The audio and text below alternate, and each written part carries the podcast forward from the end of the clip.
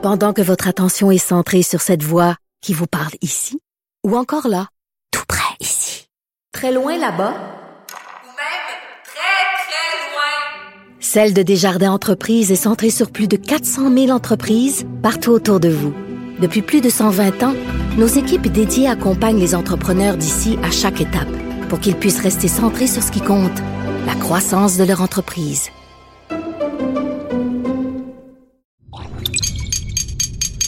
Cube Radio.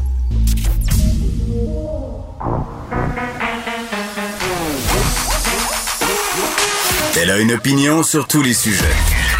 Pour elle, toutes les questions peuvent être posées. Geneviève Peterson. Cube, Cube, Cube, Cube Radio. Salut tout le monde, j'espère que vous allez bien. Merci de vous joindre à moi hein, pour euh, ces prochaines deux heures et demie. Euh, on a joué beaucoup au yo-yo avec l'heure du point de presse. Hier, c'était supposé tout d'abord d'être à 17h, heure des annonces importantes. Allez-vous me dire, finalement, on va le diffuser dans quelques instants. Ça devrait être sur le point de commencer ce point de presse avec François Legault, Horacio Arruda et Christian Dubé qui, évidemment, euh, désirent faire le point sur la situation actuelle des cas qui sont euh, à la hausse à cause notamment euh, ben, pour plein de raisons, en fait. Là. Puis ce qui nous inquiète, ce sont les variants. Euh, honnêtement, là, j'ai bien hâte de les entendre. J'ai bien hâte de les entendre parce que je lisais euh, Dr Arruda ce matin euh, les articles euh, qui faisaient mention de sa sortie là, par rapport aux annonces euh, qui ne seraient pas faites parce que si on a joué au yo-yo avec l'heure, on ne fera pas le yo-yo avec les annonces. C'est ce qui est sorti. Euh, donc, pas d'annonce majeure concernant un resserrement des mesures sanitaires, mais quand je lisais Dr Arruda, ses réactions de dire, ben, c'est un risque en quelque sorte calculé. On savait qu'il allait avoir une augmentation des cas. On le savait aussi qu'en rouvrant les écoles, on allait assister à une espèce de flambée des cas. Euh, tout ça semble planifié. Euh, et de dire, ben, peut-être qu'il y aura des gens, il est vrai, qui vont décéder de la COVID-19, des variants. Euh, en quelque sorte, ce sont des dommages collatéraux. Moi, ça m'a un peu fait sursauter. Puis je comprends qu'on peut pas éviter toutes les morts. Je comprends qu'on peut pas éviter non plus euh, certaines libertés. Là, mais à un moment donné, quand tous les spécialistes, quand tous les spécialistes pardon, disent qu'on est allé un peu vite avec les mesures de déconfinement, euh, je suis assez surprise qu'au niveau du gouvernement, on ne fasse aucun ajustement aujourd'hui. Euh, on va voir, là, euh, mais c'est ce, qui, c'est ce qui a fuité, entre guillemets, c'est qu'on ferait aucun ajustement. On va écouter tout de suite le point de presse.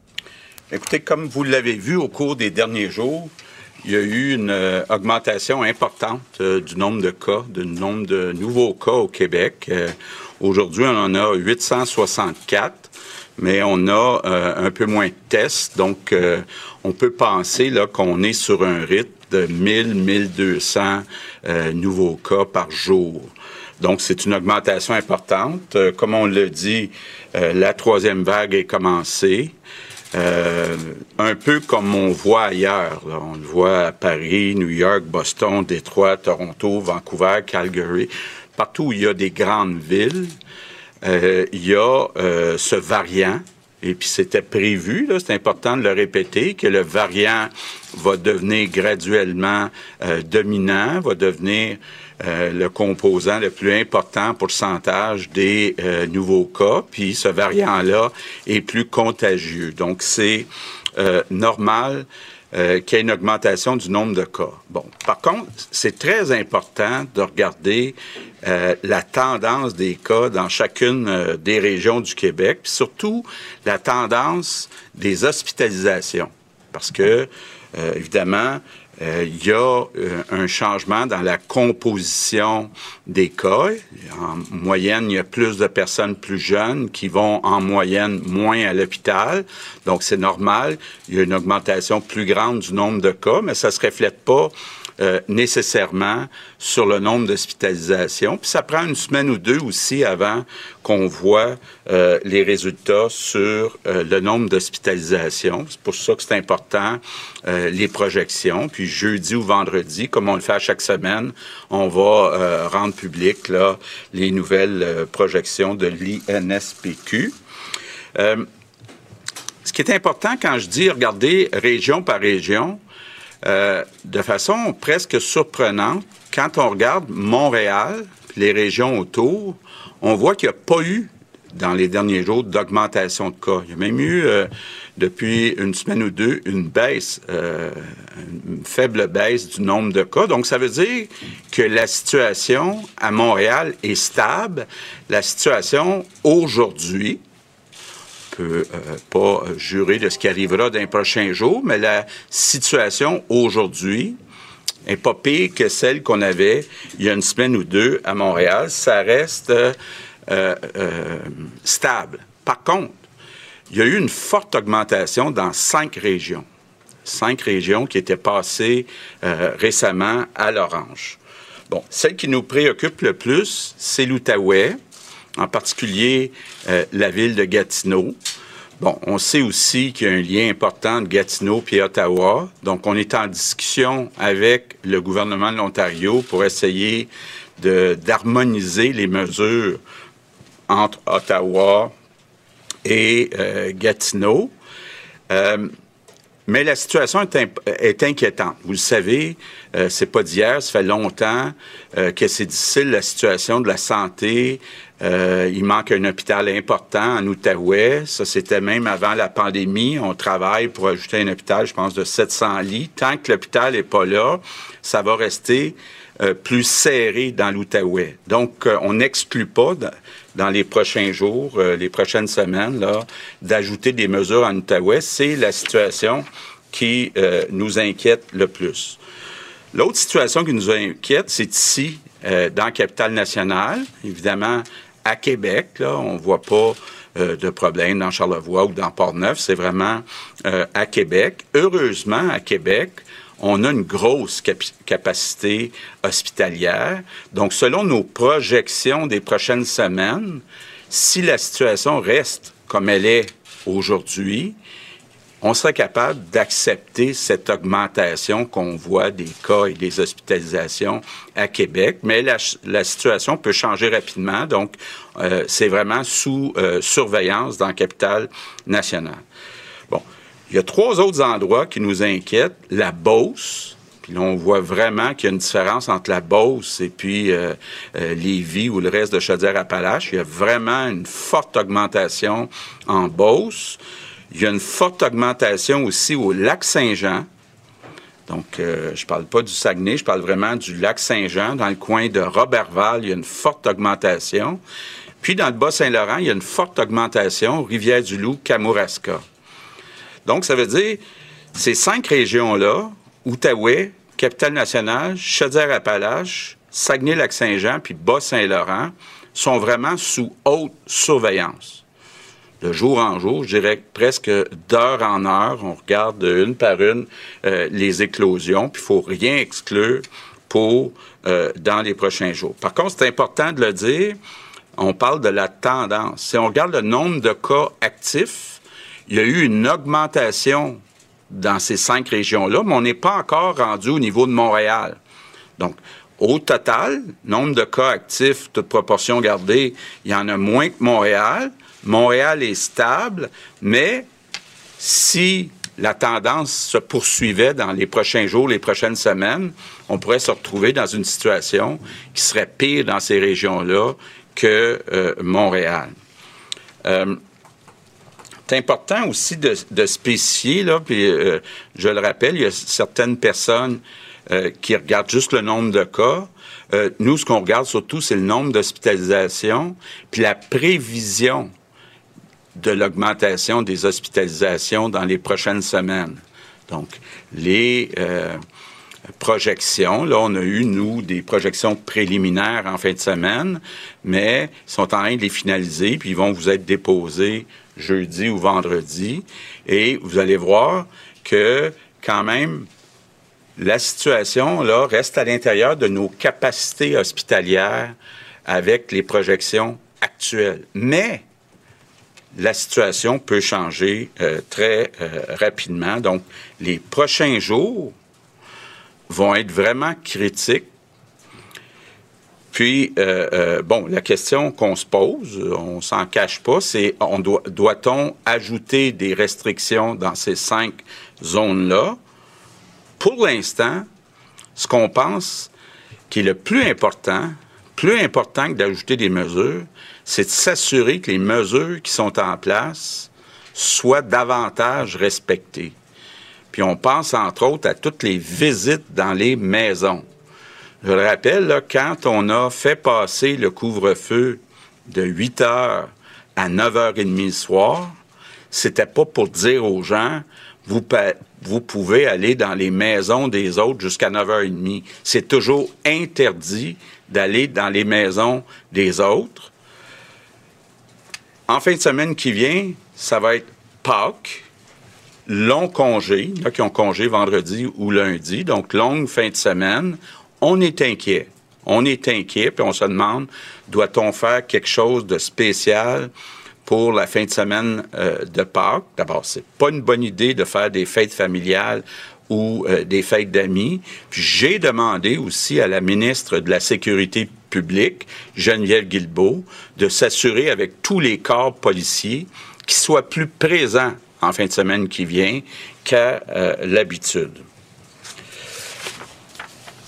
Bon, évidemment, euh, si les mesures sont respectées, là, cinéma, théâtre, lieu de culte, sport et autres, si les mesures sont respectées, ben, on peut continuer ces activités-là, mais je le répète, ce qui est le plus important, c'est les visites dans les maisons. Donc, on voit que le problème, euh, c'est pas ce qui est permis, c'est ce qui est euh, non respecté dans les interdictions. Puis, euh, bon, c'est toujours difficile d'avoir des données, mais l'INSPQ, a, fait certains sondages, sont arrivés à la conclusion que les adultes jeunes, il y en a la moitié qui respectent pas les consignes dans les maisons. Ça veut dire qu'il y a des jeunes adultes, la moitié des jeunes adultes actuellement vont voir leurs amis et respectent pas les consignes dans les maisons. Ça, c'est très grave, là. Puis il faut trouver une façon, là. C'est une question de, euh, solidarité. D'abord, solidarité à l'égard du personnel dans nos hôpitaux, puis solidarité à l'égard des enfants plus jeunes. Parce que je veux euh, revenir, il y en a qui ont eu euh, des, commentaires sur l'ouverture à temps plein des secondaires 3, 4, 5, donc temps plein à l'école. nous, on pense que oui, il y a un risque euh, d'associer au fait que les enfants soient à l'école à temps plein, mais on pense que le risque est plus grand si on les garde à la maison. D'abord, plus grand pour leur apprentissage ou leur réussite, puis plus grand pour leur santé mentale. Et actuellement, oui, il y a des classes fermées, mais il y a 96% des enfants au Québec qui sont à l'école à temps plein. 96% Ça, c'est ma plus grande fierté, puis ça devrait être notre plus grande préoccupation dans toute la société. Donc, je pense aux jeunes de 20 ans, de 25 ans, qui organisent des parties. Pensez aux plus jeunes, pensez aux enfants. C'est très important. Puis, j'ai besoin que euh, tout le monde s'implique. Bon, un mot sur les vaccins. D'abord, vous dire, euh, les régions où c'est plus difficile, on va augmenter, toute proportion gardée, les vaccins qu'on va envoyer dans ces régions-là. Donc, on va se donner toutes les chances de ne pas être obligé de reculer sur les mesures. Et euh, donc, il y a une nouvelle organisation de la distribution des vaccins pour être capable euh, d'en donner plus, toute proportion gardée, aux régions où il y a plus de difficultés. Un mot sur le vaccin AstraZeneca. Euh, bon, d'abord, c'est important de le dire. Au Québec, on n'a eu aucun problème avec le vaccin AstraZeneca. Il y a un risque très minime pour certaines personnes de moins de 55 ans. Puis on n'en est même pas sûr, là, mais c'est par précaution que la santé publique nous dit on va arrêter de donner le vaccin AstraZeneca aux personnes de 55 ans et plus. la santé publique nous dit c'est totalement sécuritaire pour les personnes de plus de 55 ans. Donc ça, c'est important euh, de le dire à la population. Je termine en vous disant, on est dans une troisième vague. Ce qu'on souhaite, c'est qu'elle soit la moins haute possible puis la moins longue possible. Et pour ça, là, je reviens, les visites dans les maisons, puis les visites en fin de semaine prochaine pour les fêtes de Pâques, je comprends que les gens ont hâte de se voir, mais je le répète, là, pensons à nos infirmières, pensons à nos enfants. C'est pas le temps. Actuellement, c'est critique ce qui va se passer dans les euh, prochains jours. Et je suis très franc avec vous. Là, actuellement, on a des scénarios pour augmenter malheureusement les euh, restrictions dans les cinq régions euh, qui sont difficiles actuellement. Puis, c'est important de le dire, il y a d'autres régions, si on prend par exemple l'Estrie, la Mauricie, le centre du Québec, qui sont passés à l'orange et où il n'y a pas eu d'augmentation importante du nombre de cas. Donc, c'est possible de respecter les consignes malgré le variant, malgré le variant qui est plus euh, présent partout. Donc, l'été s'en vient, mais on a des semaines exigeantes devant nous. Euh, euh, bon, vous avez vu, bonne nouvelle tantôt, on va avoir plus de vaccins au mois de juin. donc, mais malgré euh, cette annonce-là, malgré les, les, restrictions qu'on met sur AstraZeneca, on est toujours confiant que tout le monde au Québec qui veut euh, se faire vacciner va être capable d'avoir une première dose d'ici la fête nationale, donc euh, d'ici le mois de juin. Mais je termine en vous demandant votre collaboration, votre solidarité. Il reste quelques semaines, donc pas de visite dans les maisons, puis dès que vous le pouvez avec votre groupe d'âge, allez vous faire vacciner. Prudence, prudence, prudence. Good afternoon. Bon, euh, évidemment, plusieurs choses hyper importantes dans tout ce qui vient de se dire. Premièrement, euh, Québec qui réorganise la distribution de doses de vaccins pour prioriser les régions où c'est plus problématique parce que, bon, euh, par rapport à cette augmentation de cas, juste dire qu'aujourd'hui, on est encore à plus de 800, comme je le soulignais au début de l'émission, mais le premier ministre l'a dit, on teste moins. donc, il faudrait logiquement se dire qu'on qu'il y a plus de cas finalement par jour. On serait à 1000, 1200 de façon plus réaliste. Et euh, bon, euh, tendance euh, dans plusieurs régions inquiétantes. Cinq régions inquiètent particulièrement. À Montréal, ça va bien. surprenamment, même, il y a une faible baisse. Donc, la situation reste stable. Ça, c'est encourageant pour nous. À Montréal, on a besoin de bonnes nouvelles en ce moment. C'est ce que j'ai envie de dire. Mais du côté des régions où c'est un peu plus inquiétant, Outaouais, bien entendu, la ville de Gatineau, on sait qu'il partage sa frontière avec Ottawa. On sait qu'il y a beaucoup de cas en Ontario. discussion en ce moment entre le gouvernement du Québec et le gouvernement ontarien pour harmoniser les mesures euh, en ce qui concerne Ottawa et Gatineau. Euh, ça se passe mal aussi, euh, bon, pour la capitale nationale, dans le coin de Québec c'est pas trop montré inquiet le premier ministre par rapport aux hospitalisations parce que bien spécifié là qu'il faut regarder le nombre de cas mais il faut aussi regarder les hospitalisations la pression donc sur notre système de santé euh, Beauce aussi c'est préoccupant Lac-Saint-Jean, euh, dans le coin de Robertval notamment, dans le Bas-Saint-Laurent, plus précisément dans le coin de Rivière-du-Loup et de Kamouraska. Donc, ces régions-là sont sous haute surveillance. On n'exclut vraiment pas, et on l'a répété plusieurs fois, ajouter euh, des mesures. Et là, euh, je pense que vraiment, là, ce qu'il faut retenir de ce point de presse-là, c'est qu'il y a des gens qui se voient dans les maisons et dans les régions où c'est inquiétant et aussi peut-être à la grandeur du Québec. Premier ministre qui a révélé euh, le résultat d'un sondage mené par l'INSPQ concernant les jeunes adultes qui, pour la moitié d'entre eux, ne suivraient pas les consignes, surtout par rapport aux visites dans les maisons. Et ça, j'ai envie de dire que ça participe à cette banalisation-là -là, qu'on expérimente un peu tout le monde en ce moment. Ça fait un an qu'on est en COVID. Bien des gens qui connaissent pas personnellement quelqu'un qui a eu la COVID, euh, des gens aussi euh, qui se disent, bon, ben j'ai des proches euh, qui l'ont eu, ça s'est bien passé. Donc, à un moment donné, tu sombres dans une, espèce de banalisation, puis tu te dis advienne que pourra, surtout avec parfois des mesures qui sont perçues comme étant incohérentes, euh, cette espèce de yo-yo-là. C'est le congé qui s'en vient. Évidemment, ça inquiète le gouvernement, le premier ministre qui a demandé à Geneviève Guilbeault d'être, de s'assurer que la présence policière soit accrue en fin de semaine. Mais vraiment, là, c'est là-dessus qu'on insiste si on veut garder nos écoles ouvertes par ailleurs.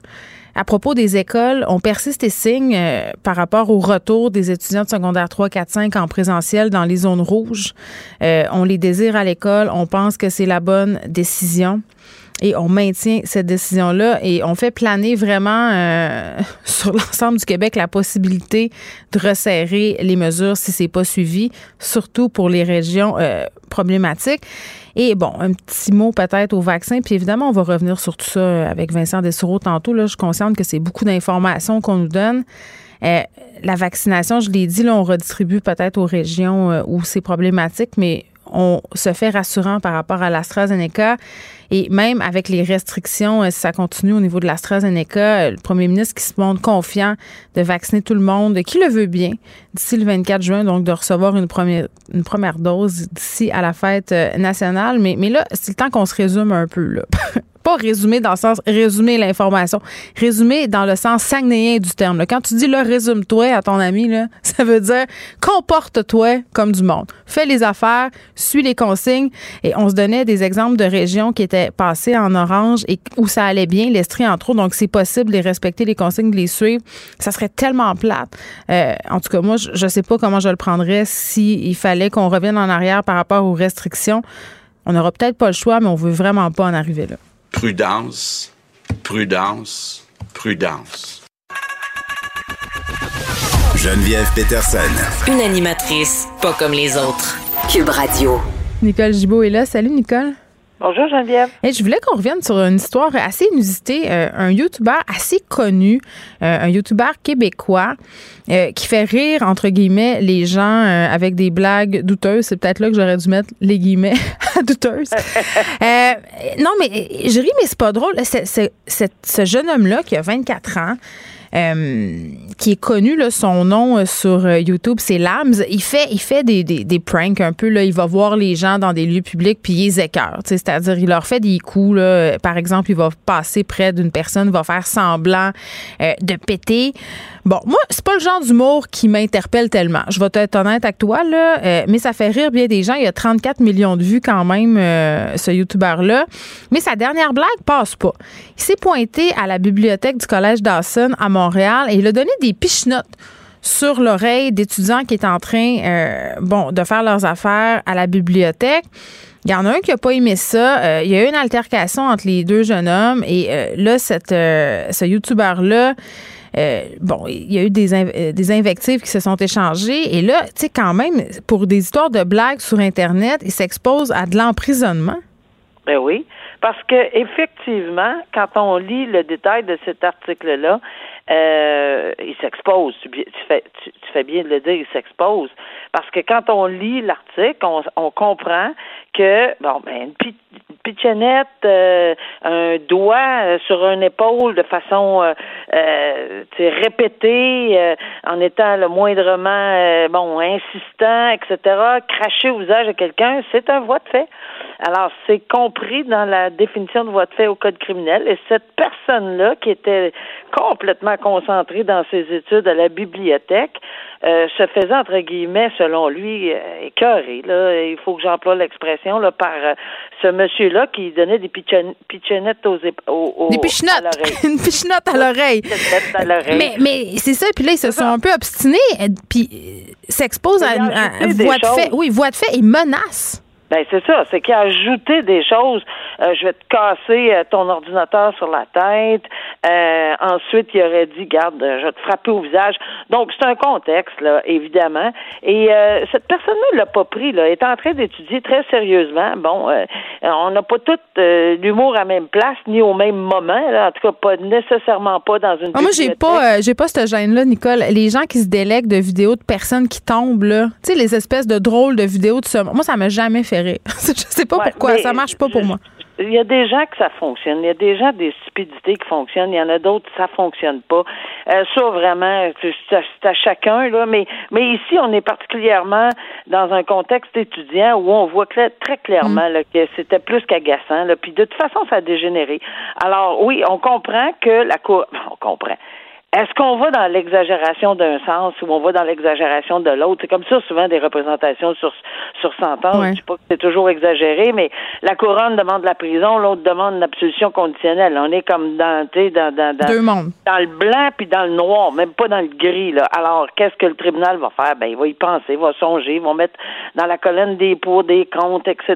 Ouais, mais attends, Nicole, de- ce YouTuber-là, là, quand même, Lams, euh, tu sais, son avocat, euh, Antonio Cabral, ce qu'il plaide, c'est que c'est une erreur de jeunesse, entre guillemets. Il n'avait pas conscience, puis même ce YouTuber-là le dit, euh, qu'il n'avait pas l'intention Ben oui, de faire du mal aux gens. Ça, c'est une chose, il l'a fait quand même. Donc, ça, ça c'est une affaire. oui, oui, oui. Mais quand même, je- moi, je veux soulever un truc que je trouvais intéressant. Euh, L'avocat de la défense a quand même dit, écoutez, là, on n'a même pas demandé ça euh, dans des cas de violence conjugale, dans certaines agressions sexuelles. Euh, C'était en exemple un accusé qui a même pas eu de casier pour avoir fait du revenge porn. Là, il avait euh, diffusé une photo sexuelle de son ancienne blonde. Tu sais, c- ça, c'est pas un peu douteux de donner des exemples comme ça, mais en même temps, c'est vrai que Mais tu regardes ça puis ça parle. Mais tu as tellement raison parce que c'est ça.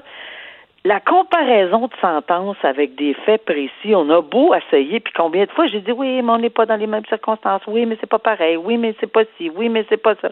Mais c'est parce que là, les exemples sont tellement flagrants, sont tellement évidents que c'est sûr que ça. Puis tu sais, c'est facile d'avoir cette réponse-là. Avant, là, on n'avait pas ça, ces réponses-là, rapidement. Dans tel dossier, il y a eu telle affaire, dans tel dossier, il y a eu telle sentence pour telle chose. Et puis là, ben, on, on c'est facile de dire, ben là, ça n'a pas de bon sens de donner 100 dollars d'amende pour quelqu'un en, en matière de violence conjugale d'amende, parce qu'on, moi, on me l'a déjà réclamé là, pour euh, une, un coup de poing. Mais par contre, on demande de, de la prison pour ce genre de. Je dis pas que c'est pas grave. Là. Je dis pas que ce que ce que ce que le monsieur euh, YouTuber a pas vraiment dérangé, etc. Mais oui, il y a des facteurs à considérer.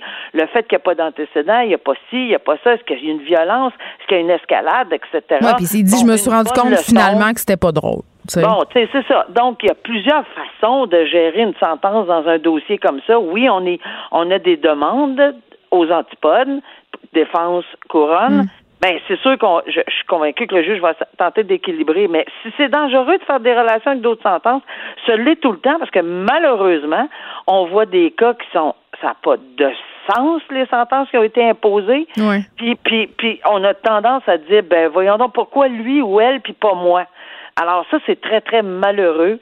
Euh, mais euh, ça fait longtemps que je le dis. Moi, je, à chaque fois, il y a des avocats qui me plaidaient. Oui, madame la juge, dans la jurisprudence de tel dossier. Avant, on parlait de jurisprudence. Mais là, c'est plus que la jurisprudence. C'est par tous ces réseaux sociaux. Je connais un tel qui a eu un tel, puis qui a eu Ben oui. telle chose, puis etc. Mais c'était pas comme ça avant. Mais là, on l'a clairement partout. Fait que oui, ça peut être dangereux, puis c'est certain que les juges vont se le faire dire régulièrement. Puis ça peut aller dans deux sens. C'est ce que Ben j'ai oui. envie de dire. Euh, malheureusement, Nicole, peut-être un huitième euh, féminicide au Québec. Ça se serait passé la semaine euh, dernière. Des corps qui ont été retrouvés jeudi euh, dans le nord du Québec. Donc, ça se passe euh, visiblement chez les Premières Nations. La femme, euh, pardon, la sœur de la femme retrouvée morte, euh, une femme qui a été trouvée morte aux côtés de son conjoint, euh, ben c'est elle qui craint que sa sœur ait été victime d'un féminicide. Euh, L'homme, puis on le sait pas encore, là, il n'y a pas de Non, conclusion, on est dans la supposition, euh, c'est des faits qui sont avancés.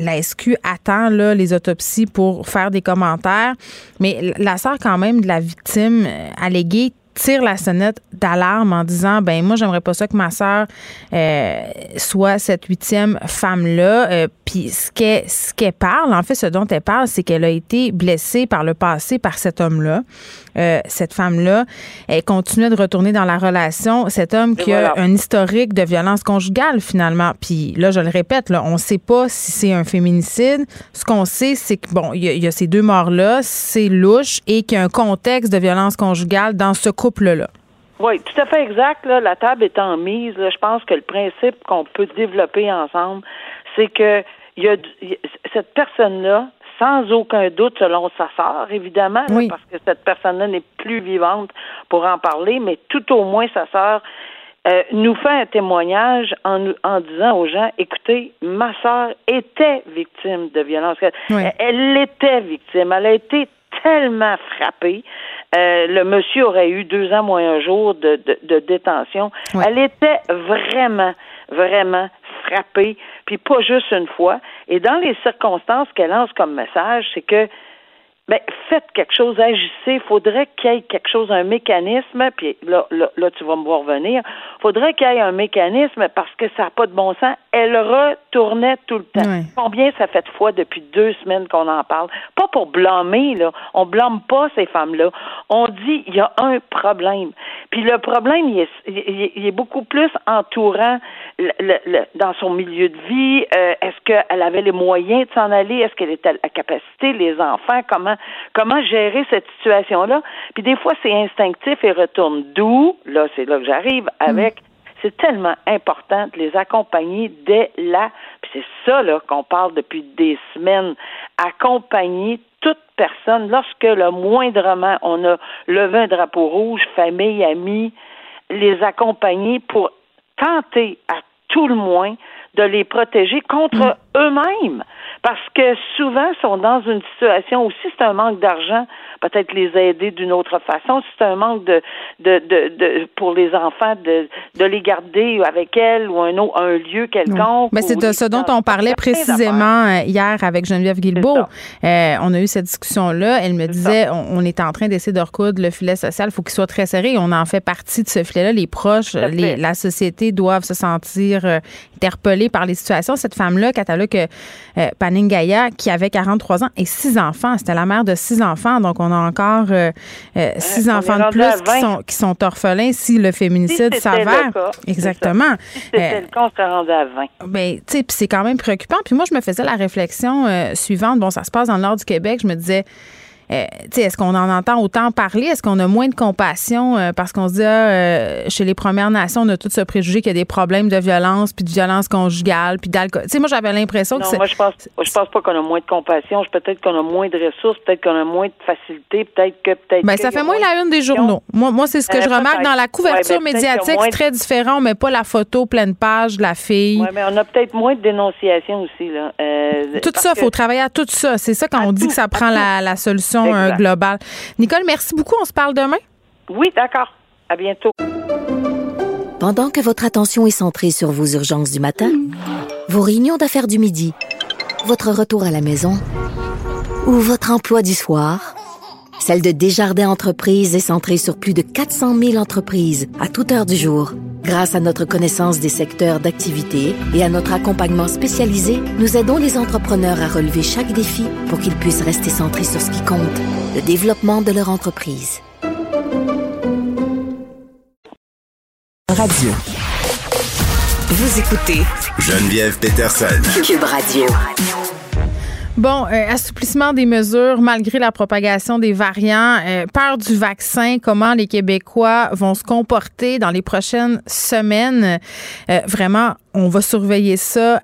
C'est ce que le gouvernement nous a dit. Des décisions seront prises en conséquence euh, de l'adéquation ou pas aux mesures sanitaires. On parle de ça avec le docteur Olivier Drouin, qui est pédiatre à Sainte-Justine, mais aussi chercheur à l'École de santé publique. C'est un spécialiste en sciences comportementales. Docteur Drouin, bonjour. Bonjour. Bon, plusieurs choses euh, se sont dites au point de presse. Moi, j'étais étonnée à prime abord qu'on n'annonce pas un resserrement des mesures avec ce qu'on sait en ce moment sur les variants, l'augmentation des cas. On nous dit quand même qu'à Montréal, la situation est stable, même qu'on assisterait en quelque sorte à une petite baisse. Le mot petite est très, très euh, important ici. Ouais. Euh, non, mais, mais vous, sans blague, en tant que médecin, commençons par ça avant de parler de notre comportement. Est-ce que vous êtes surpris de ces annonces-là, qu'on continue, qu'on persiste et signe? Euh, surpris, ça dépend. Donc, euh, je suis un peu euh, déçu. Je pense que, tu sais, euh, à Saint-Justine, on est relativement chanceux. Depuis le début de la pandémie, les Mm. enfants sont peu affectés, mais, mais je parle à mes collègues, je lis mes collègues euh, du côté adulte. Euh, il y en a beaucoup aux soins intensifs euh, qui, qui, qui lèvent le drapeau, qui sont comme, euh, on est déjà euh, en situation plus problématique qu'il y a quelques semaines.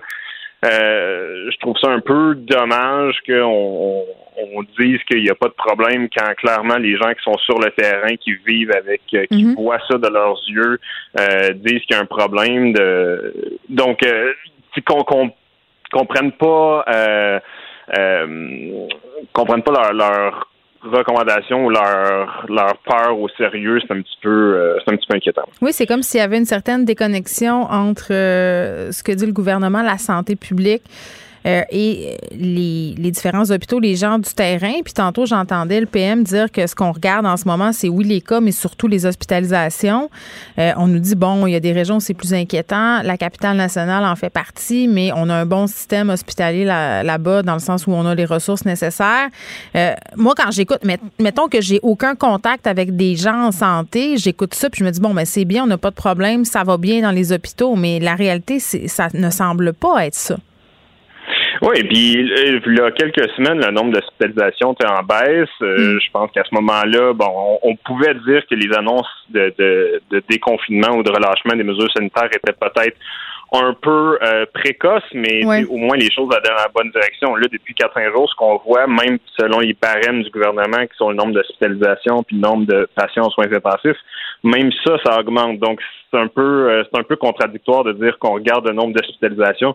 Oui, c'est pas la panique. Oui, c'est pas le mois de janvier, mais clairement, on, on va plus dans la bonne direction. Puis si on regarde ce qui se passe euh, juste en Ontario, Mm. puis on n'a pas de frontière avec l'Ontario, je veux dire, euh, en Ontario, le feu est pris. Là, donc, euh, je disons que le, je suis un peu surpris du fait qu'on qu'on n'apprenne pas à la fois de la première, de la deuxième vague, puis de nos voisins pour éviter euh, éviter une augmentation de l'hospitalisation puis une perte de contrôle au niveau des ressources hospitalières dans les prochaines semaines. Ben, est-ce qu'on n'apprend pas ou est-ce qu'on n'a pas plutôt peur de la réaction de la population? Parce que je pense qu'on est beaucoup dans les décisions politiques en ce moment. Euh, on a un extrait de M. Legault qui parle de l'adéquation des jeunes adultes aux mesures sanitaires. L'INSPQ euh, a, fait certains sondages, sont arrivés à la conclusion que les adultes jeunes, il y en a la moitié qui respectent pas les consignes dans les maisons. Ça veut dire que il y a des jeunes adultes, la moitié des jeunes adultes actuellement vont voir leurs amis et respectent pas les consignes dans les maisons. Ça, c'est très grave, là. Docteur Drouin, euh, c'est dire que peu importe ce qu'on ferait en ce moment, il y a une grande partie de la population qui est, si on veut, peut-être dans une certaine banalisation et qui font ce qu'ils veulent finalement. Ben ça c'est facile à dire là. Euh, puis je pense que en tout cas, je suis pas sûr que c'est nécessairement productif de, de pointer du doigt un groupe en particulier, euh, puis de, de se cacher derrière euh, l'adhésion aux mesures. Euh, oui, est-ce que l'adhésion aux mesures est pas parfaite? Peut-être, euh, mais je pense pas que le gouvernement a, rien à se reprocher de ce côté-là. Puis vous, vous me disiez vous-même être surprise euh, des mesures. C'est sûr que quand la, la population a l'impression que que le gouvernement euh, répond pas de façon adéquate ou qui envoie des messages mixtes. Oui, il y a le yo-yo, là, l'effet yo-yo, ça fait qu'on a moins envie de suivre ce qu'ils nous disent. En tout cas, moi, c'est ce que ça me fait. À un moment donné, je me dis, ben écoute, là, la semaine passée, moi, je me plaignais, je me disais, bon, ben ça serait le temps qu'on slack un peu à poulie, ça n'a pas de bon sens. Puis là, cette semaine, je suis rendue au point où je me dis, ben là, il faut revenir en arrière. Tu sais, on est, on est tous un peu perdus, là. Ben oui, c'est ça. Puis, puis c'est, je veux dire, c'est le propre de- des mesures de, santé publique. Je veux dire, je suis d'accord avec le gouvernement qui ont, qui ont une situation très très difficile, euh, puis ont plusieurs incitatifs, euh, plus- plusieurs euh, euh, choses qui doivent balancer euh, en même temps. Puis oui, il y a un certain argument euh, contre les mesures yo-yo, c'est-à-dire qu'on veut pas, euh, on veut pas mêler la population. Mais inversement, si euh, si la population a l'impression que les choses s'empirent, euh, puis que le gouvernement dit qu'on est dans une troisième vague, puis que en- du même souffle, ils disent qu'on va rien changer puis qu'on continue à déconfiner, ben ça aussi, c'est un risque. Là. Les gens vont dire bah, peut-être que finalement, euh, le gouvernement, euh, bon, ils, ils sont pas cohérents. Puis bon, de toute façon, je vais y aller avec ce que je veux, puis ils vont un peu décrocher. Fait que oui, il y a un risque au yo-yo, mais il y a aussi un risque à pas être cohérent, Mhm. puis à pas suivre euh, à pas suivre ce que ce que le commun des mortels pense qui est la, intuitivement la bonne chose à faire. Oui, mais comme spécialiste en sciences comportementales, là, mettons, genre, tantôt, il nous dit, le premier ministre, bon, c'est pas qu'en fin de semaine, euh, il y a un congé de quatre jours. Euh, bon, je sais pas si les Québécois fêtent tant que ça Pâques, mais là, j'ai l'impression qu'avec les restrictions qu'on a eues, là, euh, on a le goût comme de prendre n'importe quel prétexte pour se réunir puis voir nos familles. Là, il nous dit, bon, OK, là, on va s'assurer qu'il y ait plus de police. Je m'en étais assuré avec Geneviève Guilbeault, mais s'il vous plaît, ne vous voyez pas. Je, je le sais pas, mais moi, de mettre ça entre les mains de la population, je trouve que c'est un pari quand même risqué, là, docteur Drouin. Oui, puis puis le, le problème c'est qu'il y a il y a ce qu'on appelle l'effet normatif aussi, c'est-à-dire que Ouais. quand le- on, on suit un peu inconsciemment peut-être parfois, mais on suit un peu le lead des de, de nos leaders là, de tu sais du gouvernement. Si euh, si on a l'impression que le gouvernement prend ça au sérieux puis que ça s'en va pas dans la bonne direction, qu'il prend les mesures en conséquence, Hmm. ben on va faire comme on a fait euh, pendant la première et la deuxième vague, puis on va se serrer les coudes, puis on va se dire ah, c'est- vraiment pas ce que je veux. On puis va être moi- moi, le docile. premier, là, mais, mais oui, mais tu sais, on va faire notre part. Ouais. Mais si on dit bon ben oui, on peut recommencer, puis je, je peux pas nommer une mesure en particulier, mais tu sais, des on parle des gyms, des écoles, des églises, de, de tout ça, on envoie tout ça d'un en- on change tout ça en même temps, ben c'est sûr qu'après ça, les gens peuvent se demander bon, c'est quoi le c'est quoi le tort que j'aille voir mes, mes parents qui sont vaccinés? Non, mais attendez, euh, hey, docteur Drouin, plus loin que ça, je veux dire, moi, là, mes enfants sont à l'école,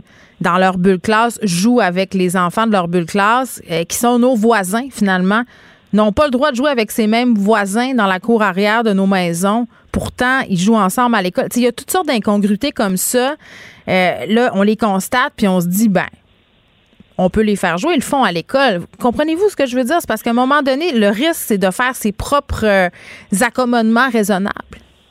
Ben oui, mais euh, c'est sûr, sûr, sûr. Puis d'où l'importance d'avoir un message cohérent en haut de la pyramide, parce que intuitivement, on a tous tendance à faire ces ces, Mais c'est juste humain. trade-offs-là, je veux dire. Ben oui, ben exactement, oui. Puis, puis c'est ce que c'est une partie de ce que je fais dans ma recherche, c'est c'est de voir les façons un peu rationnelles puis irrationnelles dont les gens prennent des décisions. Puis tu sais, on l'a vu quand quand il y a eu tout le, le retour, euh, les mesures par rapport aux gens qui revenaient de, de voyage, puis Ouais. tout le monde se trouvait une façon de justifier pourquoi ils étaient allés dans le sud, puis pourquoi dans leur cas c'était pas dangereux. Puis, puis c'est normal, on, on est, on, on Est-ce qu'il y a un nom? Est-ce qu'il y a un nom pour ce, ce phénomène-là? C'est-à-dire, on, on, étire l'élastique qu'on a dans la tête pour se trouver des justifications puis se sentir bien avec notre conscience, finalement. Y a-t-il un nom euh, pour ça dans vos Ouais, recherches? il n'y a, pas un bon nom en, en français. En anglais, c'est du licensing. là. C'est euh, c'est le droit de licence un peu. C'est comme le, Oui. le même concept qui fait en sorte que quand on va au gym, on se permet un dessert après. Là. Je comprends. Euh, c'est que si on fait quelque chose de, de bien, puis qu'on a l'impression qu'on contribue, euh, d'un autre côté, on est capable de, Mm. de justifier. Puis il y a aussi une espèce de, de tension euh, psychologique. C'est difficile pour moi, ben moi ou n'importe qui, là, de dire euh, oui, je vais aller à l'encontre des règles, mais je suis une bonne personne. Tu sais, fait que là, on, la façon qu'on a, on fait un deal un peu avec notre conscience, là. Mm. Puis on se dit euh, ah ben ouais, mais moi c'est correct. Puis dans ma situation, c'est peut-être pas si pire que ça. Ouais. Puis quand en plus il y a une inconsistance euh, gouvernementale, on a l'impression que tu sais, même les personnes en charge qui devraient regarder ça de façon euh, très très cartésienne puis très rationnelle euh, agissent de cette façon-là, ben, on a encore plus envie de le faire dans notre vie personnelle. Puis c'est Oui. là que c'est dangereux. Là. Qui plus est, quand on pointe un groupe en particulier du doigt. Là, on- le problème, dans le fond, c'est les jeunes adultes. Fait que nous, on peut, hein, si on n'est pas un jeune adulte, on Ben exactement. Oui, ben c'est c'est ça, là. C'est c'est ça le, le, le, le- le gros danger de, de pointer une population particulière parce Mm. que là, les, les justement, les parents vont se dire Ah ben tu sais que mes enfants jouent avec les voisins, c'est pas grave. Puis Mm. les grands-parents qui sont vaccinés vont se dire Ah ben c'est les jeunes qui causent le problème. Puis Mm. Puis tu sais, j'en suis bien un jeune adulte, puis moi j'ai l'impression que, que je Ils n'ont pas dit c'était quel âge. On ne sait pas si on est des jeunes adultes. là. Ouais, c'est ça, exactement. J'imagine que vous êtes dans la trentaine. Là, je pense qu'on est rendu bien vieux. Là. je pense, Ouais, pas. peut-être, peut-être. Eh, que je suis pas pointé du doigt. finalement. Docteur Drouin, avant de vous laisser aller, là, je sais que vous êtes pédiatre à Sainte-Justine, euh, puis on, on a parlé depuis le début que la COVID euh, bon, avait peu d'effet sur les jeunes, sur les jeunes enfants. Les variants, c'est peut-être moins le cas. C'est quoi la situation euh, à Sainte-Justine en ce moment? Est-ce que vous envoyez des petits patients qui ont la COVID? Qu'est-ce qui se passe un peu?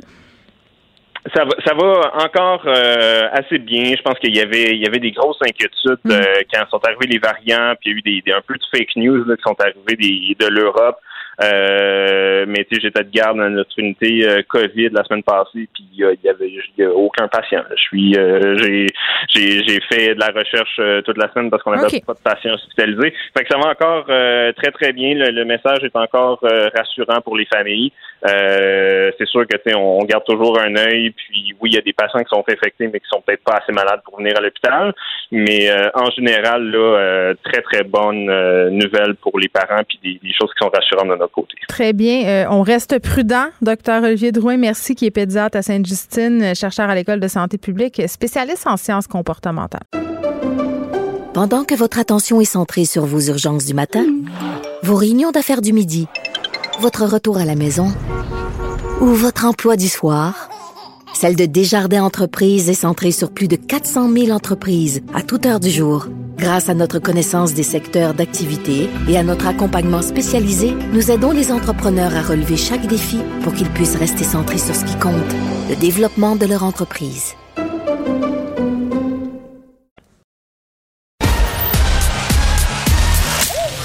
Geneviève Peterson. Elle réécrit le scénario de l'actualité tous les jours vous écoutez Geneviève Peterson. Cube Radio l'unité permanente anticorruption, l'UPAC pour les intimes, a formellement ouvert une enquête policière sur le député caquiste Louis-Charles Touin. Euh, c'est ce qu'a appris le bureau d'enquête Journal euh, de Montréal. Par ailleurs, le député euh, Touin s'est retiré du caucus de la CAQ. Ça vient de tomber. C'est une histoire quand même qu'on suit depuis quelque temps. le premier ministre Legault qui avait dit la semaine passée qu'il avait regardé ça puis qu'il avait pas l'air d'avoir matière à fouetter un chat. Bon, on va assurément en apprendre plus dans les prochains jours, mais on jase de tout ça avec Daniel Pilette qui est professeur à l'UQAM, experte en gestion municipale. Madame Pilette, bonjour. Bonjour. Bon, là, le député euh, Louis-Charles toi, qui se retire du caucus de la CAQ, à mon sens, euh, c'était la chose à faire parce que ça paraît mal, c'est pour un élu euh, qui est accusation ou pas d'être sous enquête de la part de l'UPAC. Oui, c'est ça, mais d'autant plus qu'il faut se souvenir que le premier ministre avait exclu un député avant même les fêtes, donc à la fin de 2020, mhm. un député du Bas-Saint-Laurent, simplement parce qu'il avait été filmé peut-être en état d'ébriété euh, la journée euh, dans un débit d'alcool la journée avant que ferment les débits d'alcool dans cette région-là. Alors donc euh, avant un certain confinement. On avait une preuve vidéo, Madame Pilette. C'est pas, pas la. Je comprends ce que vous voulez dire, mais là c'était flagrant. Là, on est sous enquête. Puis en plus c'est rare. Oui, mais c'est ça, c'est ça, c'est que il y avait une preuve vidéo, mais il reste que c'était, ce n'était pas une enquête policière là, c'était simplement des citoyens qui avaient filmé. Alors, on comprend que euh, oui, euh, c'est rare que quelqu'un se retire d'un caucus simplement parce qu'il y a enquête. Ce n'est pas obligatoire tant que les des accusations ne tombent pas, mais euh, on comprend que pour un parti qui est majoritaire et qui est quand même à un an des élections, il y a un certain intérêt, disons, à, à maintenir un sentiment de probité dans la population, là, puis à maintenir une certaine réputation dans la population. C'est davantage, davantage ça qui motive. Euh, mais euh, il d'une enquête policière et non pas encore d'accusation. Euh, c'est à distinguer quand même euh, de euh, d'une décision, par exemple, qui aurait pu avoir lieu en commission municipale. On sait que, par exemple, le maire de Saint-Jérôme a été trouvé coupable d'infraction, mm-hmm. lui, à la loi électorale, et lui a été déclaré inhabile à siéger comme maire pour cinq ans. alors donc, ça, ce sont des décisions de la commission municipale. Il y a une mairesse, justement, à Gaspésie, qui, elle, a été suspendue à plusieurs reprises. Mm. Alors, on peut dire que euh, la commission municipale est beaucoup plus active qu'elle l'a été euh, dans les années 2000, par mm. exemple, jusque 2010. Euh, actuellement, la commission municipale est très vigilante et très active, et ceci grâce aux citoyens qui s'impliquent et grâce beaucoup aux médias qui font un travail d'enquête qui est absolument essentiel pour sensibiliser la population et les citoyens. Oui, puisque j'ai envie de dire, euh, Madame Pilette, pour ceux peut-être qui n'ont pas suivi cette histoire avec le député caquiste, euh, Louis Charles c'est une histoire euh, qui implique la SPA, une SPA en Montérégie avec euh, la société Inspecteur Canin. Ce serait des contrats qui auraient été octroyés de façon un peu douteuse. la femme de M. Toin qui siégerait sur le conseil d'administration de la SPA, M. Toin qui s'est présenté à un CA où on votait le salaire de sa femme. tout ça, tout ça paraît bien mal. Puis là, euh, c'est important qu'on le dise, c'est une enquête, il n'y a pas encore d'accusation, mais n'empêche, au niveau réputationnel, comme vous le disiez, euh, puis je pense que c'est important de souligner c'est le premier député de la CAQ, si je ne m'abuse, qui est visé par une enquête de l'UPAC. Euh, c'est clair que ça paraît mal parce que l'UPAC, dans la tête des gens, c'est les grosses histoires de corruption du Québec, là. oui, et, et les grosses histoires, d'ailleurs, ont été enquêtées pas toujours par l'UPAC, c'est-à-dire l'UPAC n'a pas eu toujours des très grands succès euh, des, pour certaines déconfitures. oui. Euh, oui, plus de déconfitures, mais euh, ce qu'il faut dire, c'est que souvent dans le municipal, il faut presque avoir des délateurs qui vont qui vont consigner certains documents, par hmm. exemple, et qui vont permettre à l'UPAC d'avancer dans son enquête parce que c'est très difficile en l'absence de Mm. de comprendre les motivations. Il y, a, tellement de complications dans le municipal, puis aussi, il y a des gros contrats, il y a beaucoup d'argent en cause et euh, souvent, euh, il y a de la collusion. Donc, mm. euh, souvent, les concurrents ne dénoncent pas. Alors que dans le cas dont on parle actuellement, d'ailleurs, je pense que vous avez mentionné Montérégie, mais c'est plutôt la Naudière. Ah oui, désolé, oui, oui, la Naudière, pardon, pardon. Oui, et, et euh, euh, dans euh, dans ce cas-là, euh, bon, euh, on a des documents, par exemple, parce que euh, le maire, le salaire de sa femme, c'est pas à titre de présidente, là, parce que oui, elle a pris sa place à la présidence, mais quelques mois plus tard, elle est devenue directrice générale de la société. Et là, il y avait eu des résolutions qui ont été prises par d'autres municipalités, mais dans le cas euh, présent, il y a en plus pour certains contrats des concurrents qui ont dénoncé les pratiques de la municipalité hmm. euh, auprès de l'UPAC. Alors là, ça, ça aide beaucoup l'UPAC à avancer dans des enquêtes quand il y a de la délation, puis il y a hmm. des concurrents qui euh, ne ferment pas les yeux, ne sont pas complices de la collusion. Parce que c'est facile d'avoir un système où est-ce que c'est chacun son tour un contrat, mais ça, ce n'est pas de la concurrence. Alors, tout dépend de la collaboration qui euh, est assurée par les concurrents euh, pour les autorités policières ou pour même le Bureau fédéral de la concurrence. Mais Madame Pilette, dites-moi, même si M. Toin, par exemple, il n'y a pas d'accusation au terme de l'enquête, non, mais même s'il n'y en avait pas, c'est arrivé, là, des enquêtes de l'UPAC où il n'y a pas d'accusations qui sont portées, ça peut quand même avoir des répercussions sur sa carrière?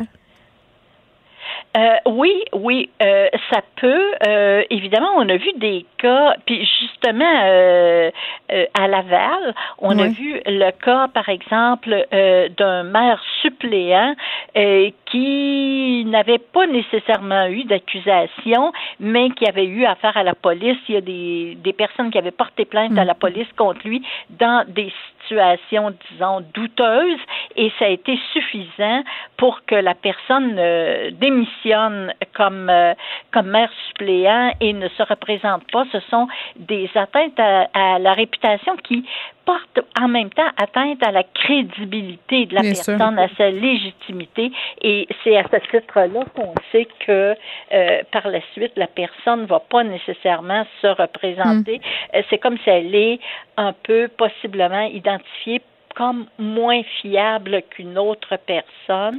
Euh, ben, c'est une question de légitimité, c'est une question réputationnelle, euh, effectivement. Madame Pilette, on vient d'apprendre que Denis Coderre euh, va finalement reprendre le parti d'opposition. Ensemble, Montréal sera leur candidat à la mairie en novembre. Comment vous réagissez à ça? Bon, alors c'était prévisible. Euh, bon, Monsieur euh, et à la mairie était tout à fait, euh, tout à fait désireux de prendre une revanche et euh, il, semble très déterminé. dans son esprit, il participe à la campagne pour gagner et il essaie de faire une campagne de communication. C'est ce qu'il avait fait aussi en 2013, une campagne de communication. Jusqu'à la Formule E jusqu'à la Formule E, euh, mais une communication euh, cette fois-ci peut-être plus efficace. Euh, il donnait en 2013 l'impression déjà d'un vieux politicien. Son défi actuellement, c'est de paraître un politicien, non pas un vieux politicien, mais un, politicien expérimenté qui mm. prend de la hauteur. Il dit qu'il a changé ben. Est-ce qu'il a changé réellement, mais en tout cas, qui est plus prudent et qui prend de la hauteur et en même temps qui s'est intéressé à des domaines plus sociaux comme la santé, euh, contexte pandémique oblige, mhm. euh, auquel il ne s'intéressait pas nécessairement auparavant. Il s'est toujours intéressé à la diversité, aux grands événements, euh, mais aussi il est capable maintenant, semble-t-il, de se montrer plus critique. Par exemple, plus critique, on le voit dans son livre à propos du centre-ville. Il dit ben il faut une relance du centre-ville, mais il faut aussi que le centre-ville s'aide lui-même, soit digne de la notoriété qu'il a. Euh, ne serait-ce que dans ses vitrines, dans sa présentation et tout. Alors donc, euh, lui, il fait ses devoirs, mais il semble vouloir exiger davantage des autres acteurs aussi. Euh, pas de complaisance, on l'a vu à propos du stade, par exemple, il dit ben c'est pas le moment, alors que il a toujours montré auparavant son intérêt pour le baseball. Oui, de ramener le baseball. c'est pas le, moment de payer pour un stade complet alors qu'on va avoir une demi-équipe finalement. Ben oui, une équipe en garde partagée c'est pas intéressant. Hey, Madame Pilette, on va vous réinviter pour commenter euh, la campagne de Denis Coderre. Daniel Pilette, qui est professeur à l'UQAM, experte en gestion municipale. Merci beaucoup. Pendant que votre attention est centrée sur vos urgences du matin, vos réunions d'affaires du midi, votre retour à la maison ou votre emploi du soir, celle de Desjardins Entreprises est centrée sur plus de 400 000 entreprises à toute heure du jour. Grâce à notre connaissance des secteurs d'activité et à notre accompagnement spécialisé, nous aidons les entrepreneurs à relever chaque défi pour qu'ils puissent rester centrés sur ce qui compte, le développement de leur entreprise.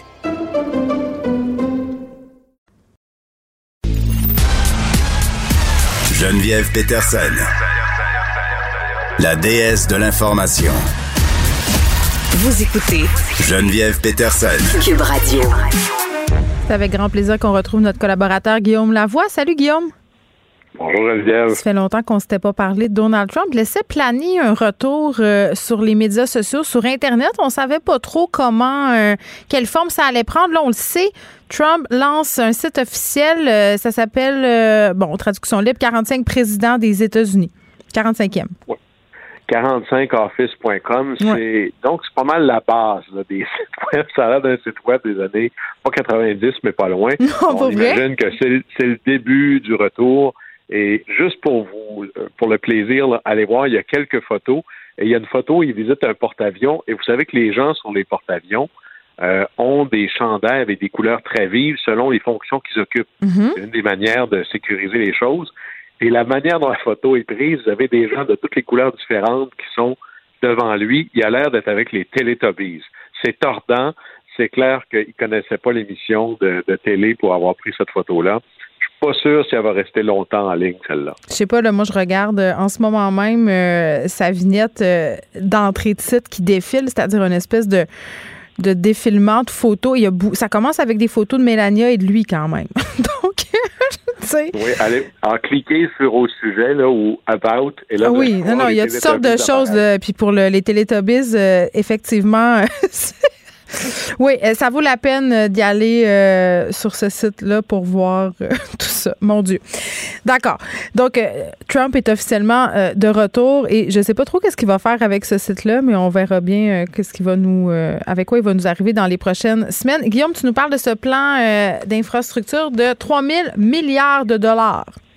Oui, 3 000 milliards, hein, parce que c'est plus beau quand c'est un chiffron. Alors, vous trouvez d'ailleurs qu'il y, a un déficit d'infrastructure au Canada. Vous l'avez peut-être senti sur les routes du Québec, particulièrement à Montréal. Mais Biden pense la même chose, mais aux États-Unis, c'est une conversation beaucoup plus vaste que juste les nids de poules. Hmm. C'est là, on parle d'un déficit d'infrastructure presque historique aux États-Unis. C'est les routes, les viaducs, les écoles, les ponts, le rail, le transport collectif rentrent là-dedans Puis aussi les, grosses infrastructures municipales, notamment les, usines de filtration d'eau potable, de traitement, le, réseau d'égouts, même la grille euh, d'électricité, en penser le, réseau des fils de transport d'électricité, ce qu'on a vu au Texas. Tout ça aux États-Unis est massivement en état de détérioration. C'est presque comme une autre génération derrière nous. Et un des problèmes liés à ça, c'est la politique. Ça, c'est vrai partout. Parce qu'en politique, il y a comme plus de votes, il y a plus de, de médias lorsqu'on annonce la construction de quelque chose. Annoncer, bonjour, je vous donne des sous pour rénover, c'est comme moins cool. Alors, le fait qu'il y ait moins de, de, de oomph ou de retombées purement politiques pour la rénovation, ça a justement créé ce phénomène de non, non, mais trouvez-moi un ruban à découper, à, à couper devant quelque chose de neuf. Non, mais on a cette image-là, Guillaume, dans notre esprit quand on pense à la politique américaine. Même dans les films, c'est ça. Tant de scènes de politiciens qui coupent avec des très gros ciseaux des rubans. Oui, et ils font ça avec euh, les rubans, moins avec le budget, par exemple, parce Ouais. que pour autant que les républicains parlent de euh, couper dans le déficit, là, imaginez que 3 000 milliards, c'est quand même, c'est en gros, là, c'est 60 du budget américain d'habitude. là. Euh, évidemment, ils vont pas dépenser ça dans une année, Mm. mais il y a deux semaines ou trois semaines, on dépensait 1900 milliards pour le budget de, la- de relance. Là. Alors là, là-dessus, euh, le déficit va littéralement exploser est un mot trop faible. Hein, mais c'est comme dans tout. Alors on va. Mais là, prenez pas ça littéralement là pour de l'argent comptant. Mm. Le président va annoncer ça, mais ça ne veut pas dire que c'est ça qui va arriver. Comme dans tout, le président peut tout faire si et seulement si il en a la permission. Alors il va falloir que le Congrès, ça veut dire et la Chambre et le Sénat soient d'accord. Mm. Et ça va être quand même assez difficile. Est-ce que ça se peut? c'est c'est pas impossible, euh, mais il y a des difficultés. D'abord, ça a l'air que euh, il doit en avoir caché en dessous de leur bureau quelque part des élus qui restent préoccupés de la taille du déficit, qui disent que d'endetter les générations futures à tour de bras, c'est peut-être pas l'idée du siècle. Mais à date, c'est pas ça qu'on voit le plus souvent. Mais toute cette dépense-là, les démocrates et le plan Biden voudraient en financer une bonne partie avec une nouvelle taxe. Et là, on sait combien ce genre de choses-là est populaire. Une nouvelle taxe sur les riches et les grandes entreprises. Alors, si moi j'étais un candidat qui voulait me démarquer au Parti républicain, j'ai déjà mon euh, mon ennemi numéro un. Là. Alors, on va voir comment ça va avancer. Et si jamais ça passe au-delà de est-ce que je fais la bonne chose, ça c'est le fun de temps en temps, mais politiquement, ça crée, ça créerait une superbe deuxième victoire pour Joe Biden. Je ne parle même pas de la vaccination, mais d'avoir réussi à passer son plan de relance, une grande victoire pour sa présidence. Mhm. Ça, ce serait une énorme. Alors, juste pour ça, il y a des républicains qui ne voudront peut-être pas lui donner. Mais à la fin, j'ai beau être un élu républicain, des ponts euh, à rénover, des usines, des villes dans le trouble, j'en ai dans mon État aussi. Alors là, je pense que ça va être le festival de oui, mais il y a ce projet-là dans mon coin de pays. Je pourrais peut-être m'en servir pour ma réélection. Alors peut-être que ça pourrait fonctionner. Puis à la fin, il y a un réel problème. là. Comme si c'était pas assez, euh, les démocrates ont décidé de, de pousser l'enveloppe. Euh, on va essayer d'avoir de l'argent pour des garderies, Mhm. réduire les frais de scolarité, faire des congés payés. Alors, euh, en gros, là, on, on parle de dépenses de 3 000 milliards, mais il y a un plan de nouveaux revenus pour 1 000 milliards de dollars. Alors, si vous voulez voir un sport, le fun, c'est March Madness aux États-Unis ces temps-ci. Mais là, ça va être la folie du mois d'avril. Est-ce qu'on va réinventer littéralement le budget américain dans les prochaines semaines? C'est ça qu'on va surveiller. Bon, ça va assurément bloquer à différentes étapes du processus. c'est ce que j'ai envie de dire. Euh, Guillaume, un mot, filibuster. Je sais pas c'est quoi. C'est quoi ça? Alors, filibuster, c'est un mot euh, emprunté ou volé ou transformé du néerlandais, euh, Vrijfluske, qui était l'idée de, de, de pirate essentiellement. Alors, la- l'argent ou le nerf de la guerre dans un cadre parlementaire, c'est le temps. Alors, si moi je décide, vous savez, des fois, puis on voit ça euh, à Québec également ou à Ottawa, on fait un projet de loi, il pourrait y avoir, chaque député peut parler cinq minutes dès qu'il y a un amendement. Mais si moi, là, mon parti, on veut vraiment pas que ça passe, ce projet-là, je pourrais déposer 3 millions d'amendements et tout le monde parle cinq minutes sur chacun des amendements. Alors, je joue le temps. Et là, tous les projets, et historiquement au Sénat, il y avait cette idée de pas empêcher l'opposition de parler jusqu'à ce qu'elle n'ait plus de souffle. il y a un film absolument génial qui s'appelle Monsieur Smith devant Washington, où justement on voit quelqu'un qui se lève et qui décide pour bloquer un projet de loi ou l'avancement d'une motion, se met à tenir le plancher, comme on dit, à parler sans arrêt.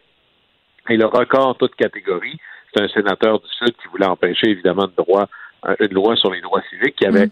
parlé sans arrêt pendant à peu près 24 heures de temps. Là. Alors des fois, ça donne des choses épiques, mais les règles du Sénat ont tellement évolué que maintenant, je peux créer un filibuster avec ce qu'on appelle la super majorité. En gros, c'est pour arrêter un débat sur une question, une question que l'on déciderait à 51 à 50 plus 1, mm. ça prend une super majorité. Alors maintenant, si je veux pouvoir empêcher un filibuster, ça me prend 60 votes. 60 votes, les démocrates n'ont pas ça. Et de plus en plus maintenant, la vraie majorité au Sénat, c'est plus 50 votes plus 1 ou 50-50 plus la vice-présidente, c'est 60 votes. Alors là, on a vraiment la dictature de la minorité et de plus en plus, on voit qu'à peu près tous les projets de loi importants sont bloqués ou ont besoin d'une super majorité, ce qui fait qu'il y a de moins en moins de choses possibles. On parlait tout à l'heure des projets qu'avaient en tête les démocrates, et là, tout le monde se dit que ce, débat-là est indissociable de le fameux filibuster. C'est pas écrit nulle part dans la Constitution cette chose-là, ce sont des règles du Sénat. Et la grande question, c'est est-ce qu'on devrait faire sauter cette règle-là? Ouais. C'est pas sûr si ça va arriver. On pourrait décider de bon, on peut pas l'enlever complètement, mais dans le passé, on a dit on veut plus servir d'une règle comme ça pour les nominations. On veut plus s'en servir pour les cas à la Cour suprême non plus. On pourrait réduire sa portée, ou on pourrait dire, ben écoutez, là, 60 votes, c'est trop exagéré, mettons ça à 55. Ça a déjà été 67. Mais est-ce qu'on pourra jouer dans ce film-là? Et dans tout ça, il faut emprunter, on va faire un peu de philo. il y a un type qui s'appelle John Rawls qui avait dit si vous voulez penser un système de justice, mettez-vous ce qu'on appelle le voile de l'ignorance. C'est-à-dire? Imaginez-vous un monde dans lequel vous ne savez pas si vous serez un homme ou une femme, en santé ou handicapé, blanc ou noir, riche ou pauvre. Maintenant, dessinez le système social. Et là, ça change la perspective. Évidemment qu'il y en a qui disent bon, ben, les démocrates veulent faire plein de choses, qui sont bien, euh, défaisons cette règle-là, mais mm. qui dit que demain, après-demain, dans deux ans, ce ne sera pas l'inverse. C'est les républicains qui vont faire plein de choses mauvaises et que les démocrates pourraient utiliser cette règle-là pour les empêcher. Mm. Alors, il faut se poser la question dans ces choses-là, comme la réforme du mode de scrutin, il faut voir ça sur le très, très long terme pour se poser la question où est la justice là-dedans? Mais au final, si les élections veulent dire quelque chose, il faut que ça se reflète aussi quand on arrive dans les parlements. Bon, on a appris c'est quoi le filibuster et moi je retiens que le voile de l'ignorance pourrait être aussi appliqué par certains chroniqueurs. Guillaume, merci. Au plaisir. Pour elle, une question sans réponse n'est pas une réponse. Geneviève Peterson. Cube Radio. Madeleine Pilote Côté est là. Salut Madeleine. Salut. Écoute, tu avais envie qu'on se parle d'une photo qui a abondamment circulé sur les médias sociaux. Je pense que c'était en fin de semaine. Je l'ai vu passer et j'ai moi-même eu une discussion assez musclée euh, avec mon chum sur la photo. Ce qu'on voit, euh, ce sont des gens qui font la file euh, pour visiter un logement, un appartement, plus précisément un 4,5 dans Verdun. Et on se disait, en fait, l'enjeu de notre débat, qui était vraiment un débat très dominical, Madeleine, c'était de dire toi, si tu avais vu ce fil-là, est-ce que tu serais retourné de bord? tu sais, les, vraies choses. Ben, écoute, Geneviève, moi, j'ai vu les, photos, là, ça fait vraiment le, tour du web. On voit une file de 30 à 40 personnes oui, il y a beaucoup de monde, là. pour un logement. Écoute, moi, ça m'est arrivé l'année passée. Je me cherchais un logement, j'étais stressée, j'en dormais quasiment pas de la nuit. Puis j'arrive euh, pour, moi, j'habite à Montréal, puis j'arrive pour visiter un logement sur la rue Sherbrooke. Ok, c'est super passant, ça me convient pas pantoute. Euh, genre, je vais ouvrir, ouvrir ma fenêtre durant l'été si j'habite là, puis je vais être comme polluée de plein de euh, d'émanations d'essence et tout. Fait que ça me convenait pas, mais j'étais tellement désespérée que j'ai décidé d'y aller quand même. Et quand j'arrive sur place, je me rends compte qu'il y a une file de de 20 personnes à peu près. Puis là, j'étais comme un peu désespérée. J'attends, mais tu sais, je décide d'attendre quand même. J'étais allée avec mon amie, mon mm-hmm. ancienne coloc, pour qu'elle m'aide parce que j'allais habiter toute seule, puis je voulais qu'elle m'aide à, trouver un appartement et à savoir si c'était bien. Donc, j'attends là une bonne heure. Et puis là, ben les gens rentrent, la file diminue. Puis là, après ça, ben la, la propriétaire sort du logement après avoir fait visiter à peut-être 5-10 personnes.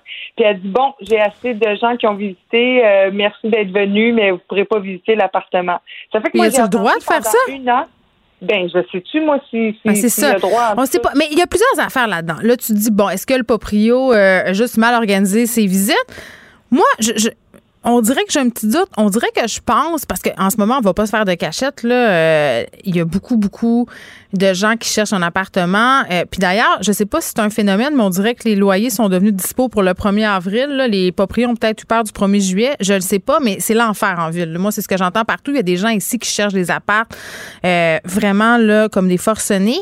J'ai l'impression quand on organise un type de visite comme ça, en quelque sorte, ce qu'on cherche à créer, c'est un, une espèce de surenchère de la part des locataires. C'est comme si c'était le concours du meilleur locataire. Puis quand tu arrives là, tu dis, ben mon Dieu, j'ai-tu des chances de remporter?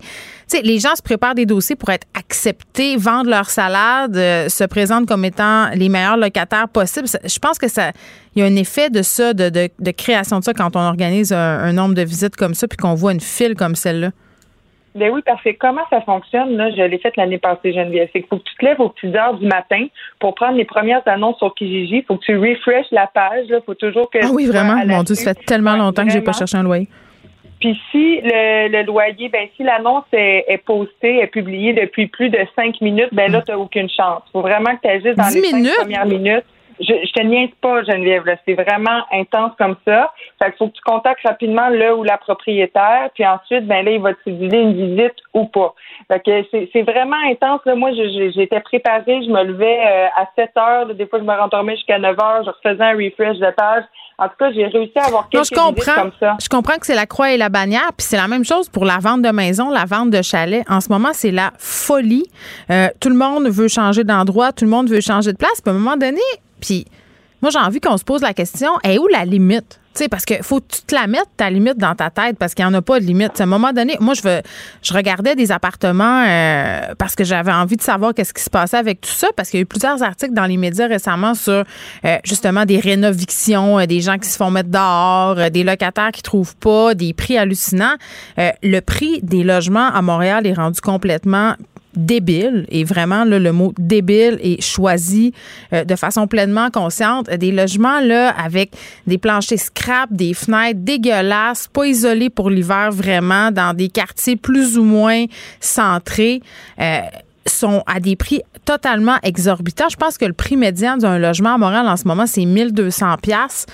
1200 pièces de loyer par mois, euh, c'est pas tout le monde qui peut se payer ça, puis c'est pas tout le monde qui veut donner ça aussi à, à un propriétaire.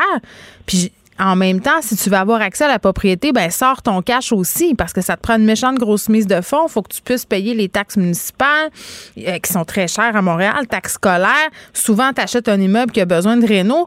Fait que moi, je me pose la question, là, Madeleine, à quoi ça sert de rester à Montréal? Je veux dire, si tu, si tu peux te le permettre de t'en aller, moi, si je pouvais, je m'en irais, très honnêtement. Ben, c'est ça, mais on peut pas tout le temps. Comme moi, l'année passée, il fallait absolument que je me trouve un logement à Montréal. J'avais pas assez d'argent pour une mise de fonds, pour une pour un condo, pour une maison. Donc, j'avais aucun autre choix que de me trouver un logement. Fait que si j'en mhm. avais trouvé un qui était dans mon range de prix, euh, dans mon budget, mais malheureusement qu'il y avait des planchers euh, vraiment laids puis qui avaient été mal insonorisés, qui n'auraient pas été dans un quartier que je voulais, ben je l'aurais pris parce que mais parce que pas le choix. Travail, parce que j'ai aucun choix, tu sais, je dois je dois rester en ville. Puis oui, on, on, parle de Montréal, mais c'est aussi pire dans les autres villes, même pire là, à Trois-Rivières, le taux d'inoccupation là, c'est à 1,3 comparativement à Montréal à 2,7% Puis taux d'inoccupation, mais plus il est haut, bien plus ça laisse des choix aux locataires aussi. Là, mm. Sinon, aussi, il est en bas de 3% mais malheureusement, on est pogné avec aucun choix. Puis ben ça, ça, fait plaisir aux propriétaires parce que là, eux, ils peuvent refuser des familles nombreuses, ils peuvent refuser des locataires qui ont qui ont des animaux. En tout cas, ça, ça, fait place à la discrimination. Puis ben ça met les, les euh, Ah, mais quand tu leur demandes, par exemple, ils disent que non. Ben Ils disent que tout le monde est le bienvenu, mais il là là. Euh, essaye donc de te trouver un appart. Juste moi, là, mettons, Madeleine. Exemple. Mettons que j'appelle un proprio puis que je dis pas qu'est-ce que je fais dans la vie. Tu sais, je dis juste, ben moi, je suis une mère, je suis séparée, j'ai trois enfants avec deux chats. Comment tu gages qu'aucun propriétaire va me rappeler? Aucun. Ben non, promets. Ben non, premièrement, tu as, deux choix. Puis je vais te dire une affaire. Quand tu dis que tu es travailleur autonome ou pigiste, là, ça fait peur. Là, il faut que tu aies un mot du bon dossier de crédit. Mais tu sais, peu importe, même si, si tu as un employé et tout, faut vraiment que tu aies un bon dossier de crédit. Fait que ça fait que si tu n'as pas un bon dossier de crédit, mais que tu es un super bon payeur, ben tu n'en auras pas, va falloir que tu te fasses endosser. Puis là, ben, si Mais tu peux quand même donner des références d'un ancien proprio, non? Oui, mais il y a tellement, ils ont tellement des listes de, de ben, gens possibles pour prendre l'appartement qui vont pas rentrer dans, dans à faire ça, à, aller. Ils vont prendre celui qui a le meilleur ou celle qui a le mais en même temps, je suis bien d'accord, mais mettons que je me mets à la place du proprio, sans doute que je ferais la même chose. Si j'ai le choix entre un locataire qui a un mauvais dossier de crédit, euh, dont je peux pas vraiment vérifier l'historique de paiement d'anciens loyers versus quelqu'un qui arrive avec des relevés d'emploi puis un bon relevé un bon euh, dossier de crédit, une bonne cote de crédit, clairement je vais prendre la deuxième la deuxième option. Comprends toi aussi tu ferais la même affaire. Je ferais la même affaire mais parce que ce qui se passe c'est que là les propriétaires ont trop de choix hein, quand il y a un taux d'inoccupation. Mais qu'est-ce que tu veux faire? y a-tu des solutions? Ben, si, ce serait un gel des loyers comme euh, Québec solidaire avait proposé. Ça, ça aurait été intéressant, surtout en pandémie, là, parce que là, l'augmentation des loyers, c'est de 6% C'est quasiment 50 dollars sur un loyer de, de 800 euh, dollars. Fait que ça, ben, ça fait quasiment 600 dollars au bout de 12 mois. Tu sais, ça fait des grosses différences euh, dans les budgets. Fait que oui, il y en a des solutions, tu sais, des, des gels de loyer, en registre de loyer. Aussi, mais les gels de, loyer, Madeleine, je veux dire, il n'y a pas de gel du prix des rénovations? Ça a augmenté partout et la main-d'œuvre et les matériaux. Euh, les taxes à Montréal sont de plus en plus chères. Je veux dire, les proprios en ont. Je trouve qu'on oublie souvent les charges des propriétaires, surtout les propriétaires occupants euh, pour qui c'est la seule façon, bien souvent, d'accéder à la propriété. Il faut trouver un terrain d'entente où les, deux parties, entre guillemets, sont protégées et satisfaits. Oui, mais je pense pas que les, propriétaires sont trop à plaindre, surtout en, en pandémie, Geneviève. Euh, c'est les c'est les seuls euh, pas mal euh, dans qui qui ont pas eu dont les revenus n'ont pas été complètement coupés, qui ont même pas été diminués. Mais voyons, t'es propriétaire occupant d'un duplex, ça se peut que tu aies perdu ta job. Ça se peut. Là, tu parles de, toi, tu parles de profession propriétaire, les gens qui ont plein d'immeubles et compagnie. Oui, exactement, mais dans le sens où les, les propriétaires, là, ils ont toujours eu l'argent euh, qui avaient à avoir par rapport à leur propriété pendant la pandémie. Là. Il n'y a jamais eu de gel de loyer. Je m'en souviens ici, dans, moi j'habite dans Maison Maisonneuve, il y avait des affiches euh, au printemps passé pour qu'on paye pas, qu'il y ait comme un mouvement de masse, puis qu'on paye pas nos loyers. Je pense que c'était pour le mois d'avril ou le mois de mai. Et puis, Mais le euh, propriétaire, ben, lui, faut qu'il paye son hypothèque, Madeleine. Moi, c'est là où je débarque un peu, là. Mm-hmm. qui, qui, va aller la payer, l'hypothèque du propriétaire? le propriétaire n'a pas à payer l'hypothèque du logement euh, que tu occupes parce que ça ne tente pas de payer, là?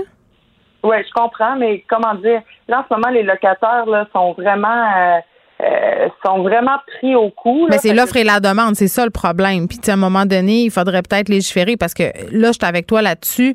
Quand tu as une file de 100 personnes qui attendent pour loin un loyer, ben bien évidemment, il va y avoir des inéquités, il va y avoir des jugements de valeur, il va y avoir des biais, puis il va y avoir du favoritisme. Puis ça, je, honnêtement, moi je pose la question, vous avez des solutions là, euh, écrivez-moi pour me les proposer ou appelez-nous là, parce que moi je me demande comment on peut éviter ça, comment on contrôle ça. C'est certainement pas que la régie du logement là où ça prend environ 42 mois avoir une, une audience pour être entendu. Tu sais, le, le a le temps de louer son, son logement 5-6 fois dans le délai. Comment on fait pour éviter des situations comme ça? Parce qu'il y a une pénurie de logements après à Montréal, en même temps, tout augmente. C'est quoi la solution? parce que j'ai l'impression qu'on chiale, qu'on chiale, qu'on dit que ça n'a pas de sens. Pauvre locataire, pauvre propriétaire. OK, mais on propose quoi? Mm-hmm. Ben, il y en a quelques solutions, c'est sûr. Bon, gel des loyers. Il y a aussi un contrôle obligatoire des loyers, un registre des loyers aussi. C'est toutes des solutions qui sont euh, sont énoncés, mais effectivement, il n'y en a pas une solution miracle. Y a une solution aussi pour les propriétaires? Je veux dire, moi, je te parle d'un terrain d'entente. Moi, il y a un truc que j'avais trouvé intéressant que j'ai vu passer ces médias sociaux, une initiative. Euh, les gens partageaient le dernier prix payé les locataires précédents laissaient pour les gens qui visitaient ou les nouveaux occupants le, prix précédemment payé. Parce que le vrai problème, à mon sens, en ce moment à Montréal, c'est des propriétaires qui sont un peu, entre guillemets, malhonnêtes et qui profitent des lois pour euh, faire des évictions, rénover, relouer. euh, puis il y en a plein d'histoires comme ça. Là, un proprio qui dit ben je vais reprendre le logement pour un membre de, de ma famille. Finalement, on se rend compte que c'est pas trop ça qui se passe, que finalement on a rénové et qu'on reloue deux fois plus cher parce que bon, ça faisait plus notre affaire le loyer à 600 pièces la personne âgée payait depuis 25 ans. Euh, puis il y a rien à faire contre ça parce que comme je le disais, même si tu fais une plainte à la régie, ça prend 42 000 ans. Fait que les gens se découragent, les gens font pas de plainte. Il y a des propriétaires comme ça qui procèdent. Euh, puis tu sais, le- les fameux flippages là, euh, tu sais, d'imposer euh, de l'impôt sur la, le profit qu'on fait sur une maison si on vend une maison rapidement après l'avoir achetée. Ça aussi, ça pourrait en être une solution. Tu comprends-tu? Il y a des gens dont, en ce moment là, qui font du flip de maison, euh, puis qui déménagent très très vite, puis à l'abri du fisc entre guillemets là. Ça, à un moment donné, il va falloir aussi serrer la vis à ces propriétaires là qui font finalement. Un truc qui est interdit de faire. Tu n'as pas le droit de faire ça. Tu peux pas prendre une propriété, la rénover, la vendre sans donner ta part aux impôts. Tu, comprends ce que je veux dire? Il y a tout ça qu'il faudrait regarder. C'est comme un peu le Far West. Oui, exact. Ben, c'est ça. Faut, légiférer euh, dans, dans ces dossiers-là, c'est certain. Puis aussi, c'est de s'aider entre locataires. Euh, Si vous avez euh, des gens, des amis, des connaissances qui habitent en ville ou dans la ville dans laquelle vous voulez déménager, moi, j'avais fait ça l'année passée. J'avais comme euh, passé mon appartement à des, euh, des gars que je connais qui venaient habiter euh, à Montréal, qui partaient du Saguenay pour habiter à Montréal, puis eux, ben, ils n'ont pas eu à visiter des logements et tout. Donc, je leur ai comme passé euh, mon, mon appartement. Moi, ça a fait qu'on était en pandémie, puis que j'ai pas eu de visite à la maison non plus. Donc, on peut vraiment s'entraider comme ça. Il y a aussi euh, de plus en plus populaire sur Kijiji, Geneviève, euh, je vois euh, des, des échanges d'appartements. Donc, tu dis ce que tu recherches, ce que tu as à offrir, puis des fois, les oui, gens vont ça, les propriétaires aiment ça, euh, pas pouvoir choisir. C'est toutes des affaires. Tu sais, c'est- l'espèce de petite guéguerre proprio-locataire, moi, qui me pue au nez. Je suis plus capable d'entendre parler de ça. Je veux dire, des locataires qui cèdent leur bail sans consulter. Je veux dire, sais, à un moment donné, il y a quelque chose comme la communication, le dialogue. À un moment donné, il va falloir trouver une façon euh, de rétablir tout ça. J'ai l'impression que dans les deux camps, là, et dans le camp des proprios et dans le camp des locataires, on se campe dans nos positions. On est des bons petits soldats du discours, mais dans le fond, personne ne se parle. puis tout le monde pense que tout le monde veut fourrer tout le monde. Et ça, Ben pour- oui, à mon sens, on n'est pas, on n'est pas dans une bonne direction pour en venir à, à un, à un consensus, si on veut. Euh, mais la solution de partir en région, parce qu'il y a de plus en plus de jeunes qui font ce choix-là, toi, t'en penses quoi? Ben, je pense que c'est une bonne solution. La pandémie nous a ouvert les yeux. On a besoin de grand air, on a besoin de nature, on a besoin de euh, d'être dans, dans la nature sauvage aussi. Puis il y a en Gaspésie la ville de Murdochville Ouais. euh, qui a été. Il y a comme un euh, petit boom là-bas. Ouais, comme pris d'assaut par des jeunes entrepreneurs. C'est une ville qui avait comme été abandonnée après la fermeture de son usine en Ouais. 1999. Puis là, ben, il y a plein de jeunes entrepreneurs qui viennent euh, y habiter, qui, qui partent des compagnies de plein air. En tout cas, ça a l'air vraiment intéressant. Moi, j'ai le goût d'aller visiter ça euh, peut-être l'hiver prochain en Gaspésie. Mais ça donne vraiment le goût. Puis là, les logements, euh, ben, tu peux acheter, puis c'est vraiment abordable. Là. Tu sais, il y avait, euh, dans le début des années 2000, il y a un couple qui est allé s'y installer. Hmm. Il a acheté un duplex à 6 000 dollars, tu sais. Puis là, ben, Oui, mais attends, là, ça va être le, ça va être le boom des prix et ça sera peut-être la crise du logement. On s'en sort pas. Madeleine, puis de l'autre côté, merci beaucoup. Bonne journée. Pendant que votre attention est centrée sur cette voix qui vous parle ici, ou encore là, tout près ici, très loin là-bas, Ou même très, très loin. Celle de Desjardins Entreprises est centrée sur plus de 400 000 entreprises partout autour de vous. Depuis plus de 120 ans, nos équipes dédiées accompagnent les entrepreneurs d'ici à chaque étape pour qu'ils puissent rester centrés sur ce qui compte, la croissance de leur entreprise.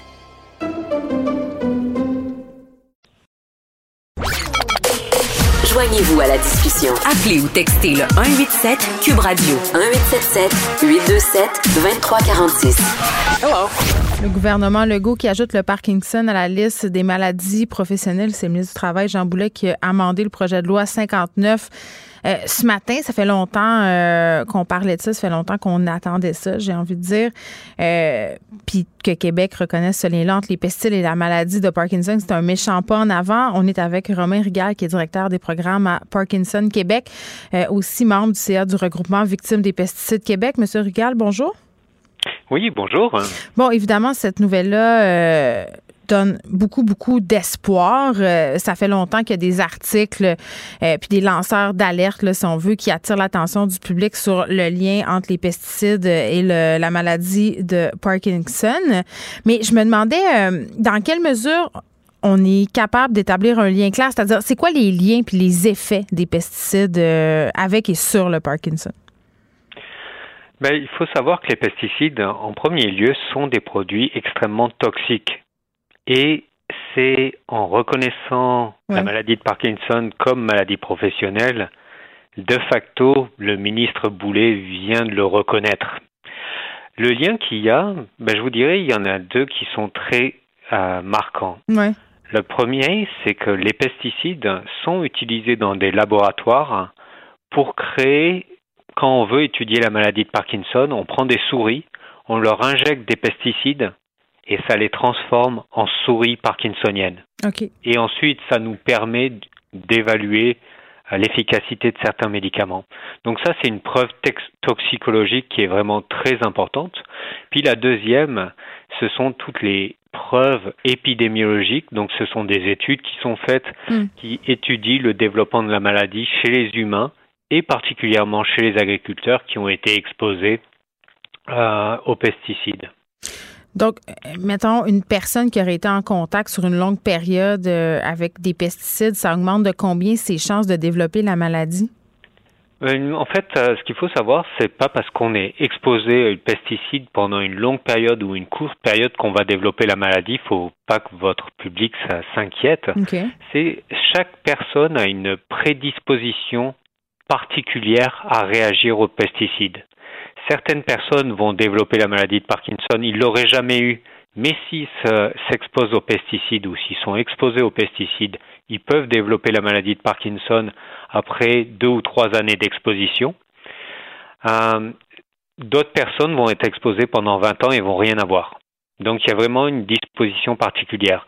En moyenne, si on regarde dans toute la population, mm le risque est quand même multiplié par deux. Bon, c'est quand même euh, pas rien. Euh, Monsieur là, on a des agriculteurs euh, qui ont été malades, des agronomes, euh, des personnes qui ont appliqué des pesticides pour des villes. Et avant le fardeau de la preuve pour obtenir des indemnisations auprès de la Commission des normes du travail, l'équité de la santé, c'était sur eux. Là, ça vient d'être renversé. Ce sera plus aux victimes, entre guillemets, avoir le fardeau de la preuve sur leurs épaules. Ça, en soi, c'est majeur, là.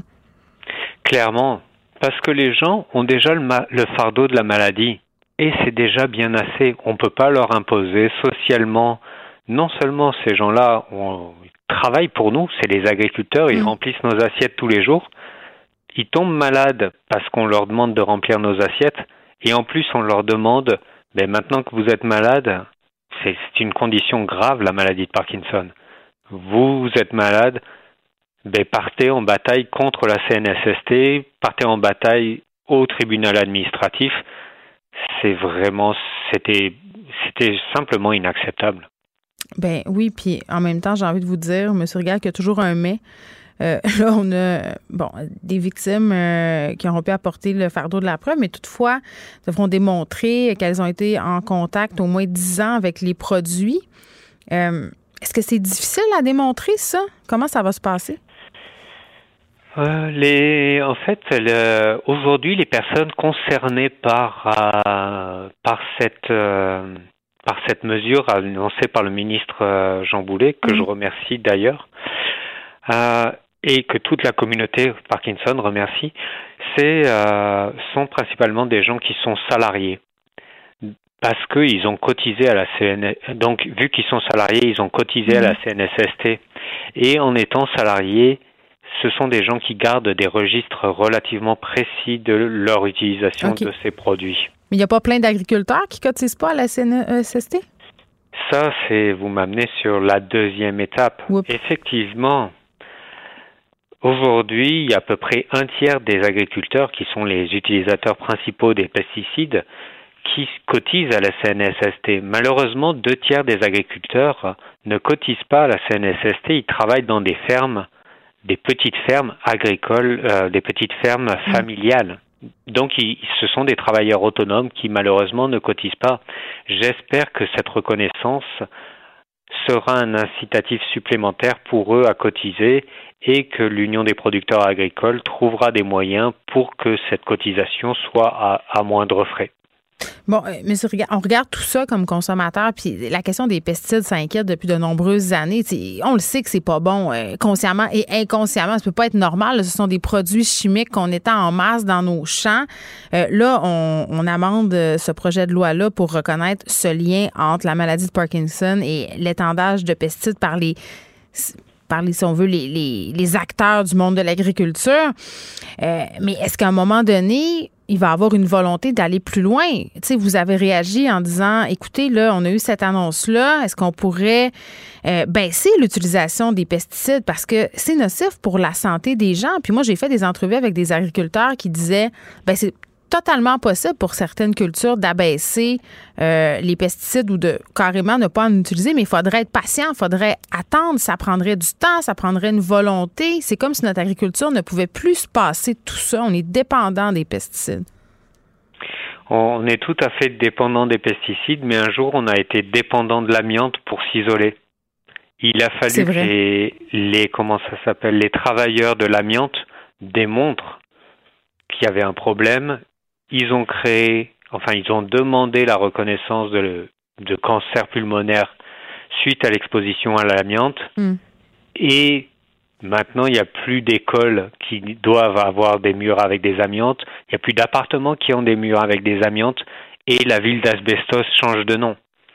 Donc, ce sont des changements qui prennent du temps, mais il faut commencer quelque part. Et le fait de commencer par la reconnaissance de la maladie professionnelle comme euh, de la maladie de Parkinson comme maladie professionnelle, ben, c'est le pied dans la porte pour lancer ce grand changement social, je l'espère. Oui, puis on, a le MAPAC quand même qui pourrait aussi reconnaître euh, certains pesticides comme étant plus nocifs que, d'autres, pardon, euh, et interdire leur utilisation carrément. Pourquoi on pourquoi on fait pas ça? Ah, je pense que de nombreux lobbies euh, jouent leur rôle dans ça.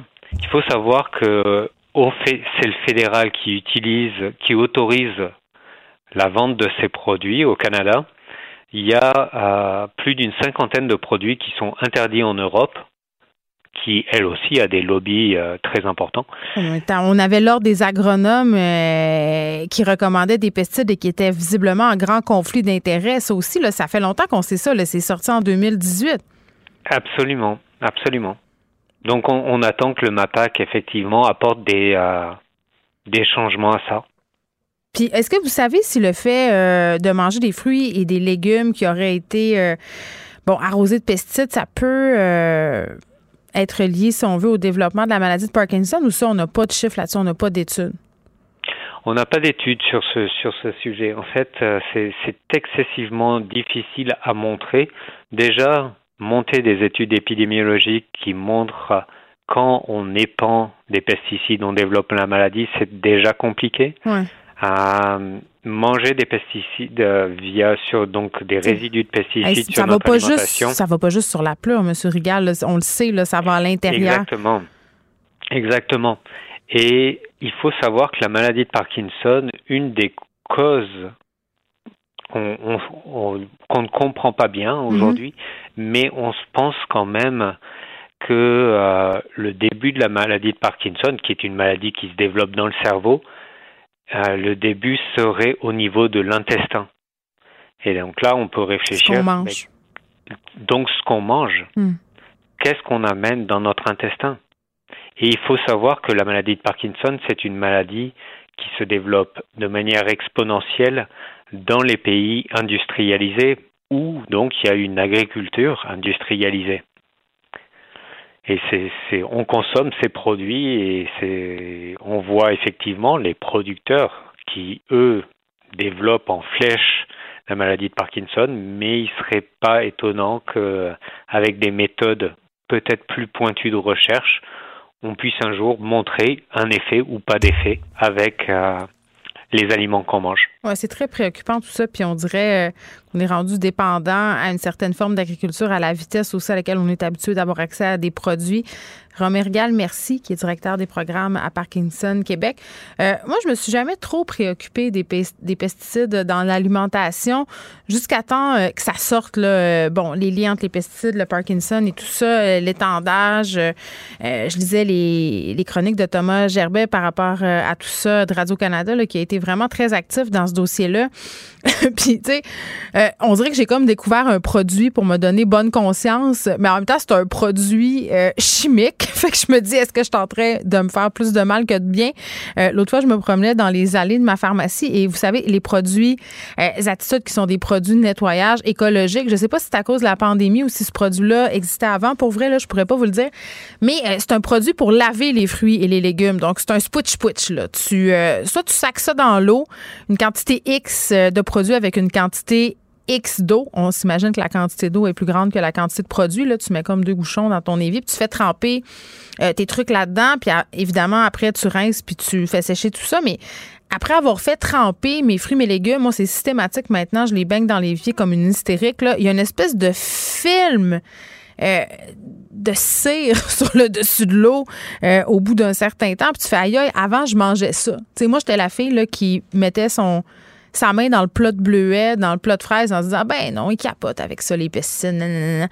Ouais, ben là, à voir ce qui s'en va dans ma petite eau là, quand je nettoie tout ça, euh, je dois dire que je reviendrai pas en arrière, mais en même temps, je, lave des produits chimiques avec un produit chimique. Donc, j'aurai peut-être un autre type de cancer. On sait pas. Pendant que votre attention est centrée sur cette voix qui vous parle ici, ou encore là, tout près ici, très loin là-bas, Celle de Desjardins Entreprises est centrée sur plus de 400 000 entreprises partout autour de vous. Depuis plus de 120 ans, nos équipes dédiées accompagnent les entrepreneurs d'ici à chaque étape pour qu'ils puissent rester centrés sur ce qui compte, la croissance de leur entreprise.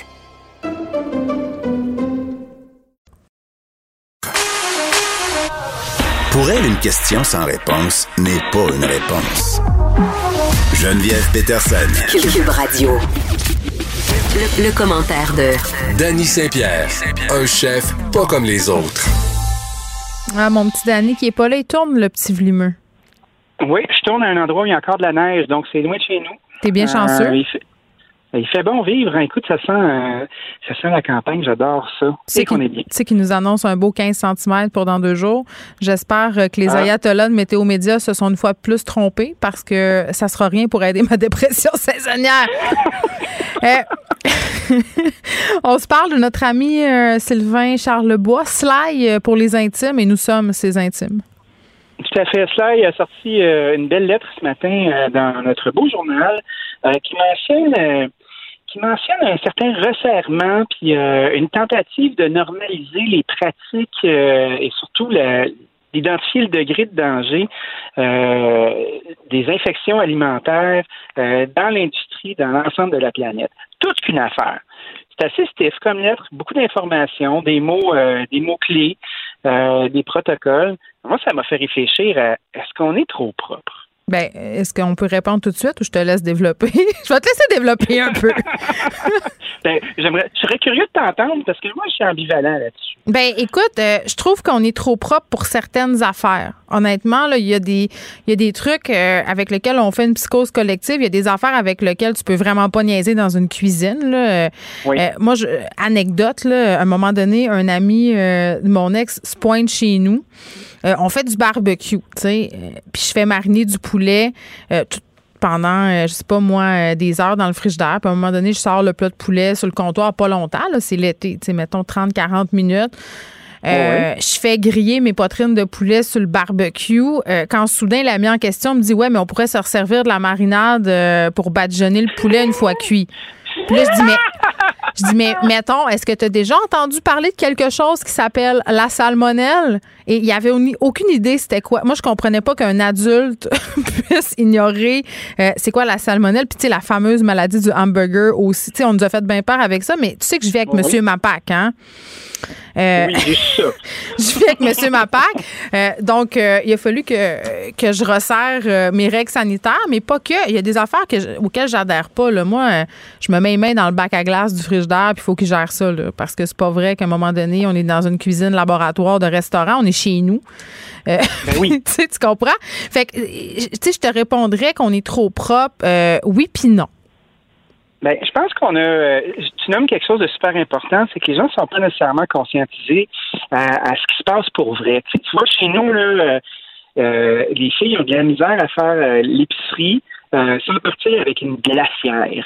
Non, ça, c'est Parce trop. que là, le, le 15 minutes euh, que ça va prendre d'un point à l'autre, là, c'est dangereux. Ou exemple, je laisse refroidir euh, de la soupe que j'ai faite sur le comptoir avant de la remettre dans le fridge. Là, ça se met à paranoïer sur combien de temps ça va prendre avant que je la mette dans le maudit fridge. Ben non. Puis après ça, combien de jours qu'elle va être bonne? Ça aussi, combien de jours, c'est une super Ah, bonne Dani, est-ce que tu pourrais m'aider avec euh, une espèce de fausse croyance qu'on a? J'arrête pas de dire que c'est pas vrai, mais je suis pas capable d'expliquer pourquoi ni d'où ça vient. Euh, ma mère pensait beaucoup ça avant. Euh, C'est des personnes d'un certain âge qui pensent ça. Puis là, maman, je suis pas en train de dire que t'es vieille, mais c'est quand même la réalité que tu penses ça, OK? Euh, tu sais, on, on- faut pas mettre un plat trop chaud dans le frigidaire parce qu'il va surir. Tu sais, on a cette, Ben. il y a cette mentalité-là. Ça, c'est-tu vrai ou c'est pas vrai? Ben moi, j'ai déjà. OK. euh, si c'est le MAPAC qui te parle, là, si le chapeau de MAPAC te fait, euh, souvent, on va nous recommander de mettre euh, le plat directement dans le frigo, puis vite, vite, vite, vite, vite, parce que tu veux faire baisser la température. Sauf que le problème, c'est si tu mets, euh, exemple, une grosse rôtissoire avec une dinde, avec plein de bouillon dedans, Ouais. ben, tu vas faire monter la température euh, ambiante dans ton frigo. Fait que là, ça. tout va se retrouver à l'extérieur de la zone. Fait que des fois, ce que tu peux faire, si tu veux que ça refroidisse plus vite, ben c'est de faire, admettons, euh, si tu as beaucoup de glace à passer, là, tu remplis ton évier avec de l'eau puis de la glace, puis tu vas accoter ton chaudron dedans pour l'aider à refroidir plus vite. Et moi, j'ai tellement un meilleur truc que ça. Ça s'appelle l'hiver. Ah ben oui, l'hiver. Je mets ça dehors. C'est moins le fun, là. L'hiver est loin. Mais oui, effectivement, euh, l'hiver, ça fonctionne. Euh, Quand tu mets un exemple de la soupe chaude dans le fridge, puis tu mets un couvercle par-dessus, Hmm. Ben là, tu vas ralentir euh, le fait qu'elle va refroidir plus vite. S'il y avait eu, euh, exemple, tu l'as transféré dans un plat dans lequel il y aurait eu, euh, il aurait été mal lavé ou il y aurait eu de la levure, quelque chose comme ça, Mm. des levures environnantes, ben là, je veux pas le fait que le, le produit va se retrouver dans la zone de danger qui est entre 4 degrés puis 60 degrés Mm. Celsius. Ben là, il y a des choses qui peuvent se développer, puis là, elle peut fermenter, elle peut surir. Oui, puis il y a des Ça affaires. souvent. oui, puis tu as raison. Puis il y a des affaires avec lesquelles on est super vigilant, puis d'autres non. Je te donne deux exemples. Ce matin, moi, j'ai- je me suis rendu compte que mon congélo a, a vraiment sauté. Là. Il y avait 15 ans, ce congélateur-là. Euh, je me dis, je vais me faire un lunch. Je descends en bas. Je fais, oh, euh, ça n'a pas l'air de bien aller. Euh, Il y a du stock sur le dessus qui commence à ramollir un peu. Là. Tu vois que la température du frigidaire est pas correcte, mais ça n'a pas dégelé. Ça a pas, c'est pas assez mou. Donc, j'ai tout sacré ça dans un autre congèle à côté Ben oui. chez mon Ben chum. oui. Mais il y a des gens qui auraient jeté tout ça là, parce que, mon Dieu, euh, sur le dessus, euh, c'était plus complètement congelé. Ça, c'est une chose avec laquelle on paranoïe beaucoup, je trouve. Puis il y a des affaires avec lesquelles on n'est pas vigilant. Tu sais, mettons que tu soupes avec des amis, là, dans l'ancien temps, jadis naguère. Puis que là, tu mets Oui, des plats. blanc. Ben oui, tu mets des plats dans le milieu de la table, que tu sois en dedans ou dehors, c'est l'été. Euh, je sais pas, moi, un plat de légumes, une salade, euh, de la viande, du poisson. Tu jases 2-3 heures, 2-3, 4 heures. ça- les restes restent là, puis t'empaques tout ça dans le frigidaire après pour manger ça le lendemain. Euh, Là, c'est, là, à mon sens, on, on- on devrait être plus prudent. On fait souvent ça. Ben oui, on fait souvent ça. Puis, Tu sais, il y a des choses qui peuvent te faire. Tu sais, exemple, hein, tu vas dire tes caves, là, mais tu sais, des crudités, ben, c'est pas dangereux. Tu sais, à moins que quelqu'un euh, ait les doigts sales. Moi puis Fred, moi puis Fred, on garde des bouteilles de sauce piquante dans le tiroir. Là, on les réfrigère pas après usage. On s'en, on s'en sert. Moi non plus. Ben c'est déjà fermenté de toute façon. C'est pas un enjeu. C'est fait pour pas C'est passer date. transformation, euh, ben non, c'est fait pour faire toffer les affaires qui sont pas malades. C'est un antiseptique de la nature. Ça, c'est bon. Si t'es pour transformer, par exemple, ça fait deux heures, euh, t'avais des euh, t'avais des crudités, t'avais des viandes froides, Mm. t'avais de la salade de patates avec de la mayonnaise. Yes. La première personne qui va s'en aller, c'est la salade de patates. Même si c'est de la, de la mayonnaise commerciale, tout ça, tu prends pas de chance. Ça peut virer vite, ça peut être bizarre. Puis après ça, les viandes, tu sais, les viandes, deux, trois heures dehors, là, c'est pas chic-chic, là. T'es mieux d'en sortir moins. Moi, ce qui me fait capoter, c'est quand les gens font de la contamination croisée. Ah oui. Tu t'es en train de faire, t'as coupé tes poitrines de poulet pour les mettre à mariner, tout va bien, tu passes un coup de torchon un peu nonchalant sur ta planche, puis tu prépares ta salade César après. Euh, excuse-moi, ça, excuse-moi. Là, normal. tu as dit des affaires qui m'ont trigger énormément. Là. Premièrement, un Ben coup oui. de torchon sur la planche. L'une That's des it. affaires les plus dégueulasses dans une cuisine, c'est le torchon, la gang. OK, on passe pas un torchon sur une planche, puis on rince la planche à l'eau chaude et à l'eau savonneuse. Merci, bonsoir. Un torchon, là, c'est fait Ah pour oui. torcher. c'est pas. Ah oui. Puis, tu sais, le monde qui, qui. Il y a une différence entre torcher puis récurer aussi. Par exemple, une planche, tu as fait du poulet, tu fais pas ça avec ta petite éponge puante. Tu sais, tu prends un plat de verre, tu mets du savon, de l'eau abondante, tu frottes pour vrai, tu mets du poids sur ton bras, là, tu frottes pour décrotter la crotte. Puis tu sais, si ta planche est pleine de trous de couteau, ben, sur même les trous de couteau, il n'y a pas des souriceaux de cachés là-dedans, il y a C'est un dégueu. paquet de cochonneries C'est dégueu. que tu veux pas nécessairement fréquenter. C'est pour ça qu'on nous... Pendant longtemps, le MAPAC nous disait de pas utiliser des planches en bois, puis prendre des planches de plastique. Puis ça, c'était des niques à bactéries. Puis on a découvert avec le temps que le bois euh, avait, euh, avait de quoi d'antiseptique qui permettait de brûler puis d'éliminer euh, les, les- la toxicité. Ah, il n'y a rien de plus dégueulasse. Il y a rien de plus dégueulasse qu'une planche en plastique usée. Moi, j'ai une planche de bois, puis une fois par semaine, je sac le jus de des citrons qui vont passer date dessus. Pour, Ben oui. pour désinfecter tout ça, en plus de la laver, évidemment. Là, ça, c'est une chose. Euh, mais à propos des comportements un peu irresponsables qu'on a en cuisine, bon, contamination croisée, c'est sûr, là, surtout l'été, euh, puis en tout temps, par ailleurs. le poulet, le poulet puis le steak haché, c'est comprennent, danger. là, Oui, excuse-moi, on se voit pas. C'est Euh, dur. Qu'il faut que les gens comprennent, là, c'est que les pathogènes, ça arrive pas automatiquement. Exemple, une poitrine de poulet fraîche, là, Ouais. qui est d'un date qui a toujours été dans le frigo, là, c'est pas une grenade, cette affaire-là que tu découpes, là. C'est, c'est une pièce de viande qui ça donne à pouvoir être fréquentée par des, euh, des organismes qui sont de la salmonelle. Qui, si cette salmonelle-là se développe, ben, C'est lettre, des toxines c'est lettre, lettre, lettre, lettre. Ben oui, c'est pas cool, certain. Mais ce qui arrive, c'est que c'est les, euh, c'est les, les défécations de la bactérie qui vont devenir des toxines. Fait que dans le fond, la salmonelle qu'on a, c'est pas à la fois de la salmonelle, mais c'est les cacas de la, de la salmonelle qui font des bactéries, puis qui font des toxines. C'est ça qui te rend malade. Tu sais, la maladie du hamburger, la seule raison pour laquelle on peut pogner ça à cause du steak haché, ben c'est parce que c'est souvent fait en industrie. puis C'est fait dans des gros plans de transformation où est-ce qu'on ramasse tout, puis on scrape toutes les parties de la viande pour être capable de, de transformer ça dans du haché. Si tu vas chez ton boucher, là, il va probablement te donner la même pièce que tu ferais pour faire une palette ou un steak. Fait que tu sais, c'est pas la même affaire. Le bœuf haché ne veut pas automatiquement dire infection ou E. coli. Les ingrédients ne sont pas dangereux, c'est la façon dont on les, les utilise puis leur manutention. Ah oui, puis là, te faire, te faire servir un, un- une boulette d'hamburger qui goûte la semelle de botte parce que les gens paranoïent sur le colis, ça aussi, c'est Ah un oui. autre dossier. Mais si tu vas chez ton boucher, tu viens déjà euh, de t'épargner peut-être pas mal d'inquiétudes. Moi, à un moment donné, euh, je paranoïais quand j'étais enceinte euh, de ma première fille. J'habitais en France, ça fait chic à dire. Et là, je paranoïais sur les fromages au lait cru, tu comprends, parce que le MAPAC me disait que c'était excessivement dangereux de manger des sushis puis toutes les affaires crues, tu comprends, quand t'es enceinte. Ben oui, J'avais ben un oui. peu raconté ça à mon fromager parce qu'en France, ils ont quelque chose d'extraordinaire qui s'appelle la relation de proximité avec le commerçant. On en a un peu ici de plus en plus, mais dans ce temps-là, c'était moins ça. Donc, je commence à parler de ça avec mon fromager en disant là, je peux absolument plus manger de fromage au lait cru. Euh, il avait tellement ri de moi, là. il avait dit, mais ma pauvre madame, vous comprenez que moi, ce fromage-là, je le donne à ma famille. Fait que si le colis est dedans, je vais le savoir avant vous. Fait que j'avais mangé du Ouais, fromage au lait cru et tout avait bien été. Ouais, ben, moi, je pense que oui. Par contre, tu sais, euh, moi, je suis un grand fan de dire fuck you, vous êtes trop stiff, mais la listériose, puis on se souvient de la saga de la listériose qui avait eu lieu au Québec avec, euh, il y a peut-être une quinzaine d'années, là, où Ouais. qu'il y avait les ayatollahs de la propreté qui se promenaient avec des bidons d'eau de javel puis qui arrosaient les comptoirs des commerçants euh, pour s'assurer qu'ils vendent pas les fromages. Là, Oh. c'est vraiment, c'est vraiment hardcore. Je là, me il rappelle de ça. La listériose. La listériose, euh, c'est extrêmement dangereux. Puis c'est extrêmement dangereux pour la formation du fœtus. Puis ça, tu peux pas le savoir. Quand tu travailles en cru, c'est sûr qu'il va y avoir une portion.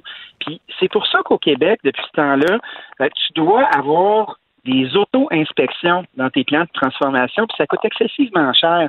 Pas que tu es, un fromager artisan euh, d'une certaine taille, ben, tu vas mandater quelqu'un qui va venir faire des tests en amont. Fait à défaut de, de le faire en aval, comme souvent les produits français arrivent sur le marché, on va les tester à la douane, puis si ça passe pas, ça passe pas. Nous autres, si ça passe pas, ça sort pas de l'usine.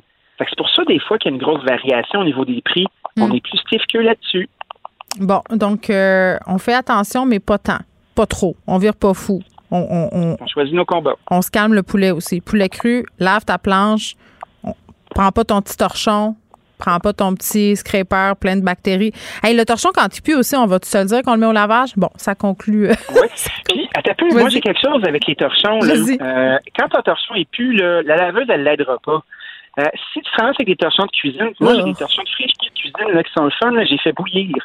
Parce que je suis sûr que tout est brûlé dedans, parce que souvent, il y a des levures qui s'installent. Ah, moi, j'ai une ça. fonction euh, de cuisine, sanitize sur ma laveuse. Oh, wow. Incroyable. Imagines-tu le rêve, le rêve de toute ménagère. Dani Saint-Pierre, merci. Merci, salut. À demain.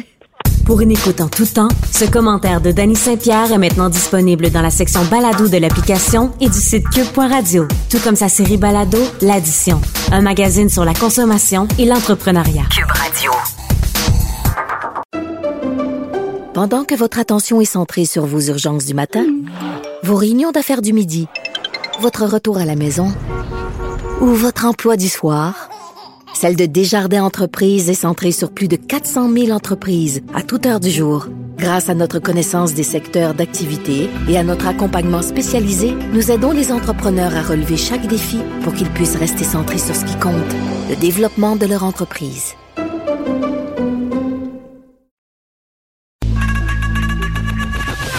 Geneviève Peterson. Une animatrice pas comme les autres. Cube Radio. Lily Boisvert est avec nous. Lily, salut. Salut Geneviève. Tu voulais qu'on se parle euh, de la socialisation. Euh, Est-ce qu'on va savoir encore comment socialiser au bout du tunnel euh, pandémique? Puis je racontais euh, à l'émission un peu plus tôt cette semaine qu'en fin de semaine passée, donc samedi, j'avais vu des amis dans la ruelle euh, près de chez moi. Puis là, calmez-vous, là, aucune règle sanitaire n'a été enfreinte. On était à deux mètres de distance. On était quatre personnes, dont euh, moi et mon chum, donc dans le même foyer, plus deux autres personnes. Euh, puis là, on, se parlait et tout ça. Puis ça n'a pas duré super longtemps, là, cette rencontre-là. Genre 40 minutes. Écoute, Lily, j'étais brûlée. J'étais brûlée. Puis je me disais, mon Dieu, tu sais, est-ce que je vais être encore capable d'avoir des conversations avec plein de gens, d'avoir une vie sociale? J'avais un peu peur qu'on ait perdu des acquis. Puis là, euh, ça- avec le beau temps qui arrive, mesures de confinement euh, qui sont allégées là, ces derniers jours, on rouvre des affaires, gym, salle de spectacle. Euh, les gens sont dehors, il y a plein de monde dans les parcs. Là, on n'a pas encore le droit d'aller dans les cours. Là. Il l'a dit, Premier ministre Legault, prudence, prudence. Il l'a dit. Euh, là, cet été, on va peut-être pouvoir faire des rassemblements avec des amis.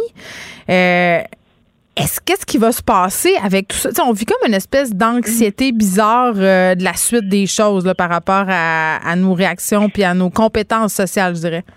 Ouais, ouais, non, mais t'es vraiment pas la seule euh, à avoir expérimenté ça en, en parlant à des gens. Moi aussi, j'ai j'ai entendu des témoignages euh, d'autres personnes qui disaient ça. Et puis, euh, les psychologues le disent aussi. Ils, ils parlent d'un de- d'une anxiété du retour. C'est comme ça qu'ils appellent ça. On dirait un titre de Ouais. téléroman de Radio-Canada. L'anxiété C'est du retour.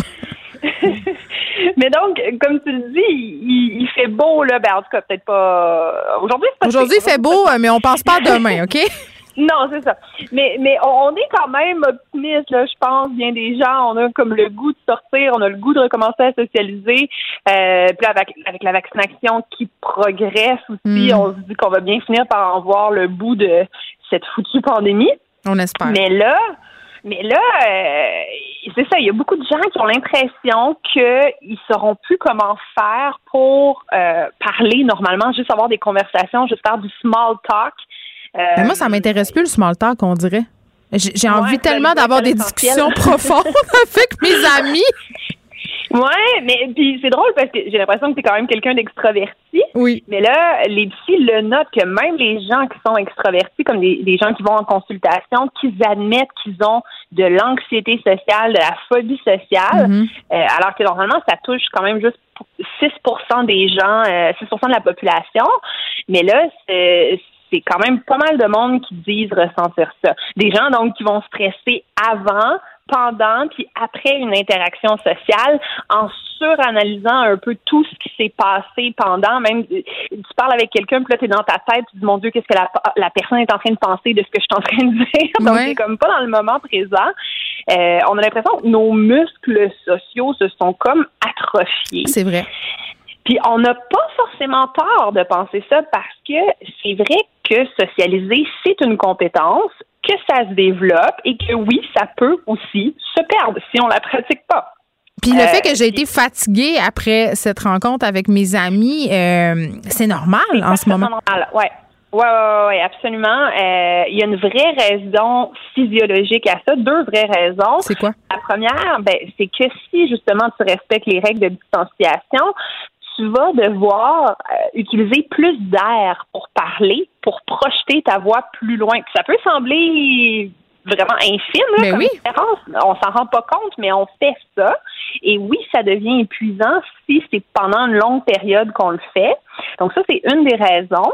C'est comme c'est comme chanter versus parler euh, normalement à quelqu'un juste à côté de toi. Chanter, ça va être plus fatigant. Euh, donc ça, c'est une raison. L'autre raison, c'est les masques. Si on interagit avec des gens qui portent des masques et qu'on en porte euh, un aussi, on va perdre à peu près la moitié des signaux non verbaux que la personne nous envoie. Donc, prenons l'exemple d'un sourcil levé. Donc, on parle, quelqu'un lève un sourcil. Si la personne a un masque, on voit pas si elle est en train de sourire ou pas.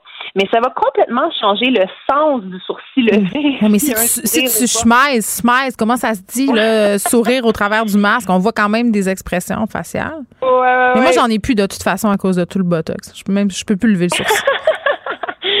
fait que masque ou pas masque, pas de passe. Exact.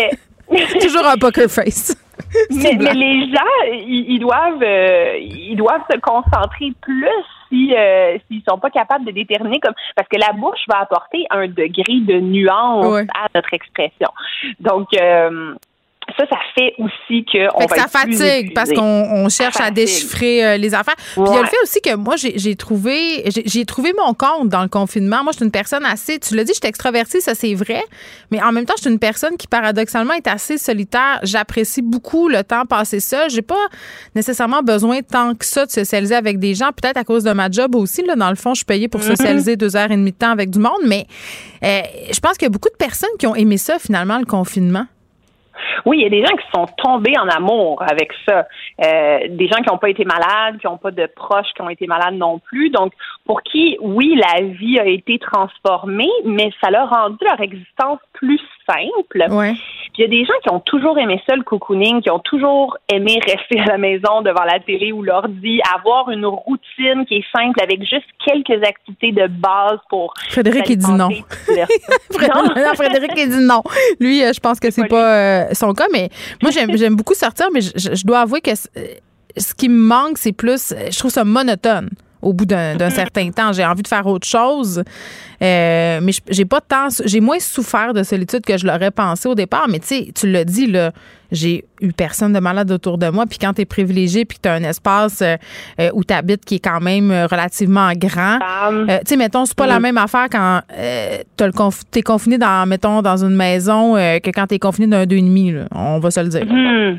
Ben oui, c'est sûr. Mais, mais pour les gens pour qui ça s'est avéré euh, une belle expérience. Oui, ça eux, existe, oui, oui.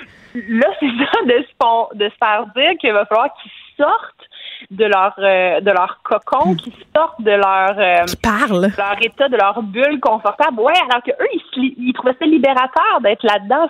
Ça permettait de faire de la croissance personnelle, de la méditation, cuisiner.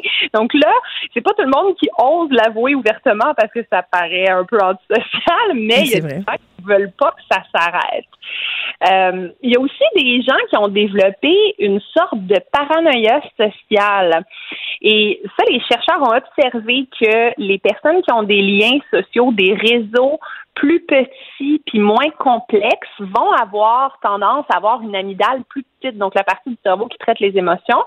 Et un des effets de ça, c'est que les personnes vont se sentir euh, plus négatives dans leurs relations interpersonnelles. Donc, ils vont avoir l'impression qu'ils sont très maladroits, qu'ils commettent des impairs, même si les autres ont rien remarqué. Euh, on peut penser que les autres nous jugent, nous trouvent pas intéressants quand on leur parle, alors que c'est pas le cas. Euh, on peut penser aussi que tout le monde nous déteste. Donc, on développe comme une. euh, On dirait une que c'est la façon de penser d'une adolescente. des ados. Oui, un peu. c'est vrai, c'est Hyper vrai. Les ados ont tendance hyper à être comme intense. Ouais. Mais euh, mais les psychologues disent que oui, c'est normal, mais que c'est sûr que après ça, faut se poser la question est-ce que le fait d'être replié sur nous, même si en ce moment ça nous ça nous fait du bien, puis que justement ça nous rend moins anxieux, Hmm. est-ce que c'est vraiment ça qu'on veut vivre indéfiniment pour le reste de notre vie? Mais je pense que, euh, là, je vais dire quelque chose d'hyper cliché, mais il faut s'écouter. Mais en même temps, des fois, ça, ça fait euh, pas de mal de se donner un petit coup de pied au derrière, c'est-à-dire de se forcer parce que ça, euh, tu peux les retrouver, tes habiletés sociales. Tu sais, ça va revenir. Oui, puis il y a des trucs. Là, j'ai fait mes recherches pour voir qu'est-ce que qu'on pouvait faire si justement on se sentait un peu euh, ermite, qu'on a l'impression de de plus être capable de jaser normalement avec nos amis. Euh, parmi les trucs qui m'ont semblé très intéressants, il y avait le fait de discuter en amont de la gestion des risques de contamination, on s'entend. Parce que, mine de rien, ça peut causer des malaises, euh, le fait que les gens adhèrent pas tous nécessairement aux mêmes règles. Puis on s'entend, bon, il y, a les, règles officielles, donc la distanciation, euh, ne pas se rassembler à l'intérieur, là, tu disais les aussi, il faut pas faire ça. Mais il y a, il y a aussi des zones floues comme euh, ne pas partager les breuvages ou la nourriture, ne pas toucher les mêmes objets ou le port du masque à l'extérieur. Donc, ça, ça peut causer des tensions si on n'en a pas discuté euh, en amont avant de, se réunir. Donc, aussi bien euh, juste clarifier qu'on on a tous des sensibilités différentes puis s'entendre sur comment euh, comment on va gérer ça. Donc, ça, ça peut rendre tout le monde plus à l'aise.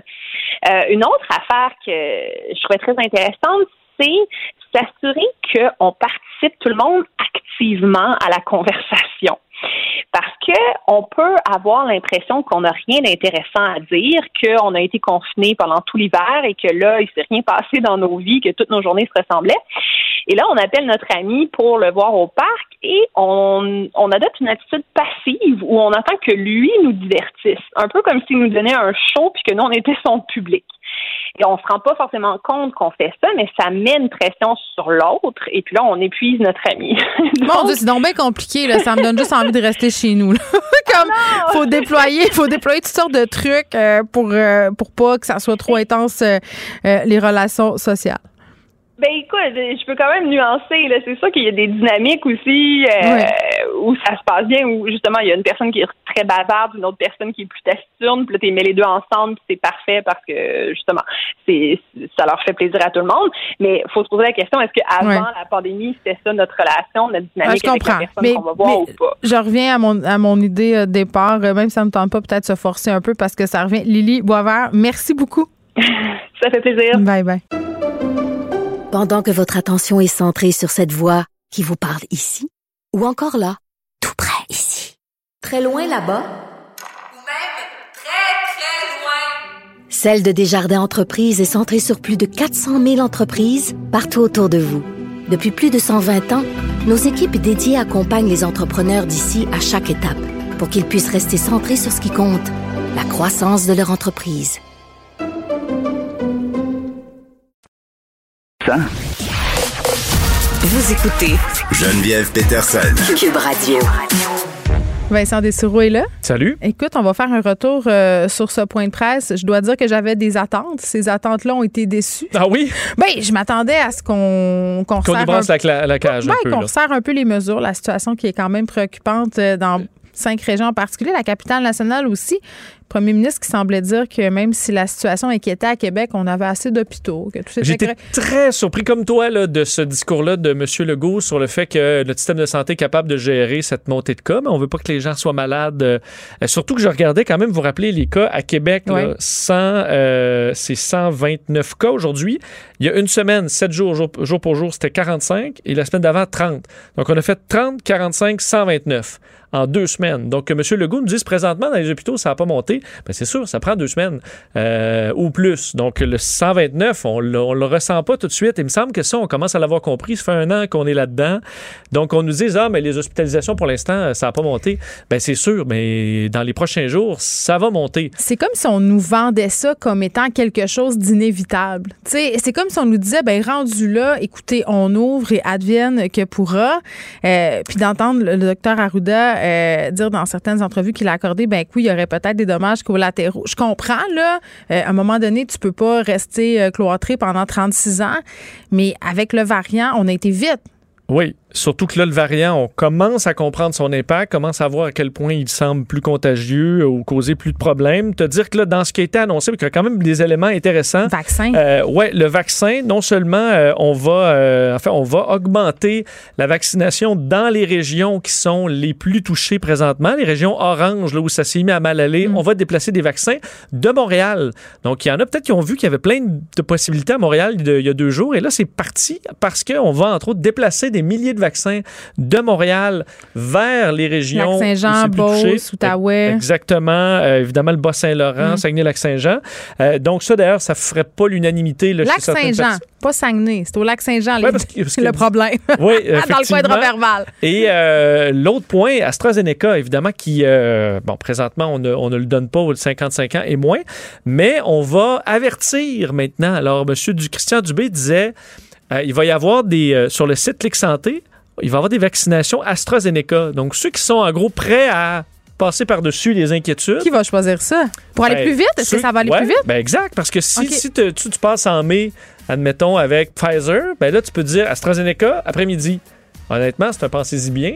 Euh, Toi, si tu avais 55 ans et plus, tu le prendrais-tu, ben, AstraZeneca? ça dépend de la différence de date. Mais oui, moi, j'ai quand même confiance qu'on va revenir à ce vaccin-là. D'ailleurs, dans quelques jours, on va sûrement nous valider tout ça. D'ailleurs, bonne nouvelle, euh, Justin Trudeau confirmait l'arrivée hâtive de 5 millions de vaccins Pfizer euh, BioNTech qu'on recevra euh, avant juin, alors que c'était prévu pour l'été plus tard. Alors, on pourra euh, vacciner davantage. Je me concentre sur les bonnes nouvelles. Vincent, merci. On Merci. se retrouve demain à 13h. Cube Radio.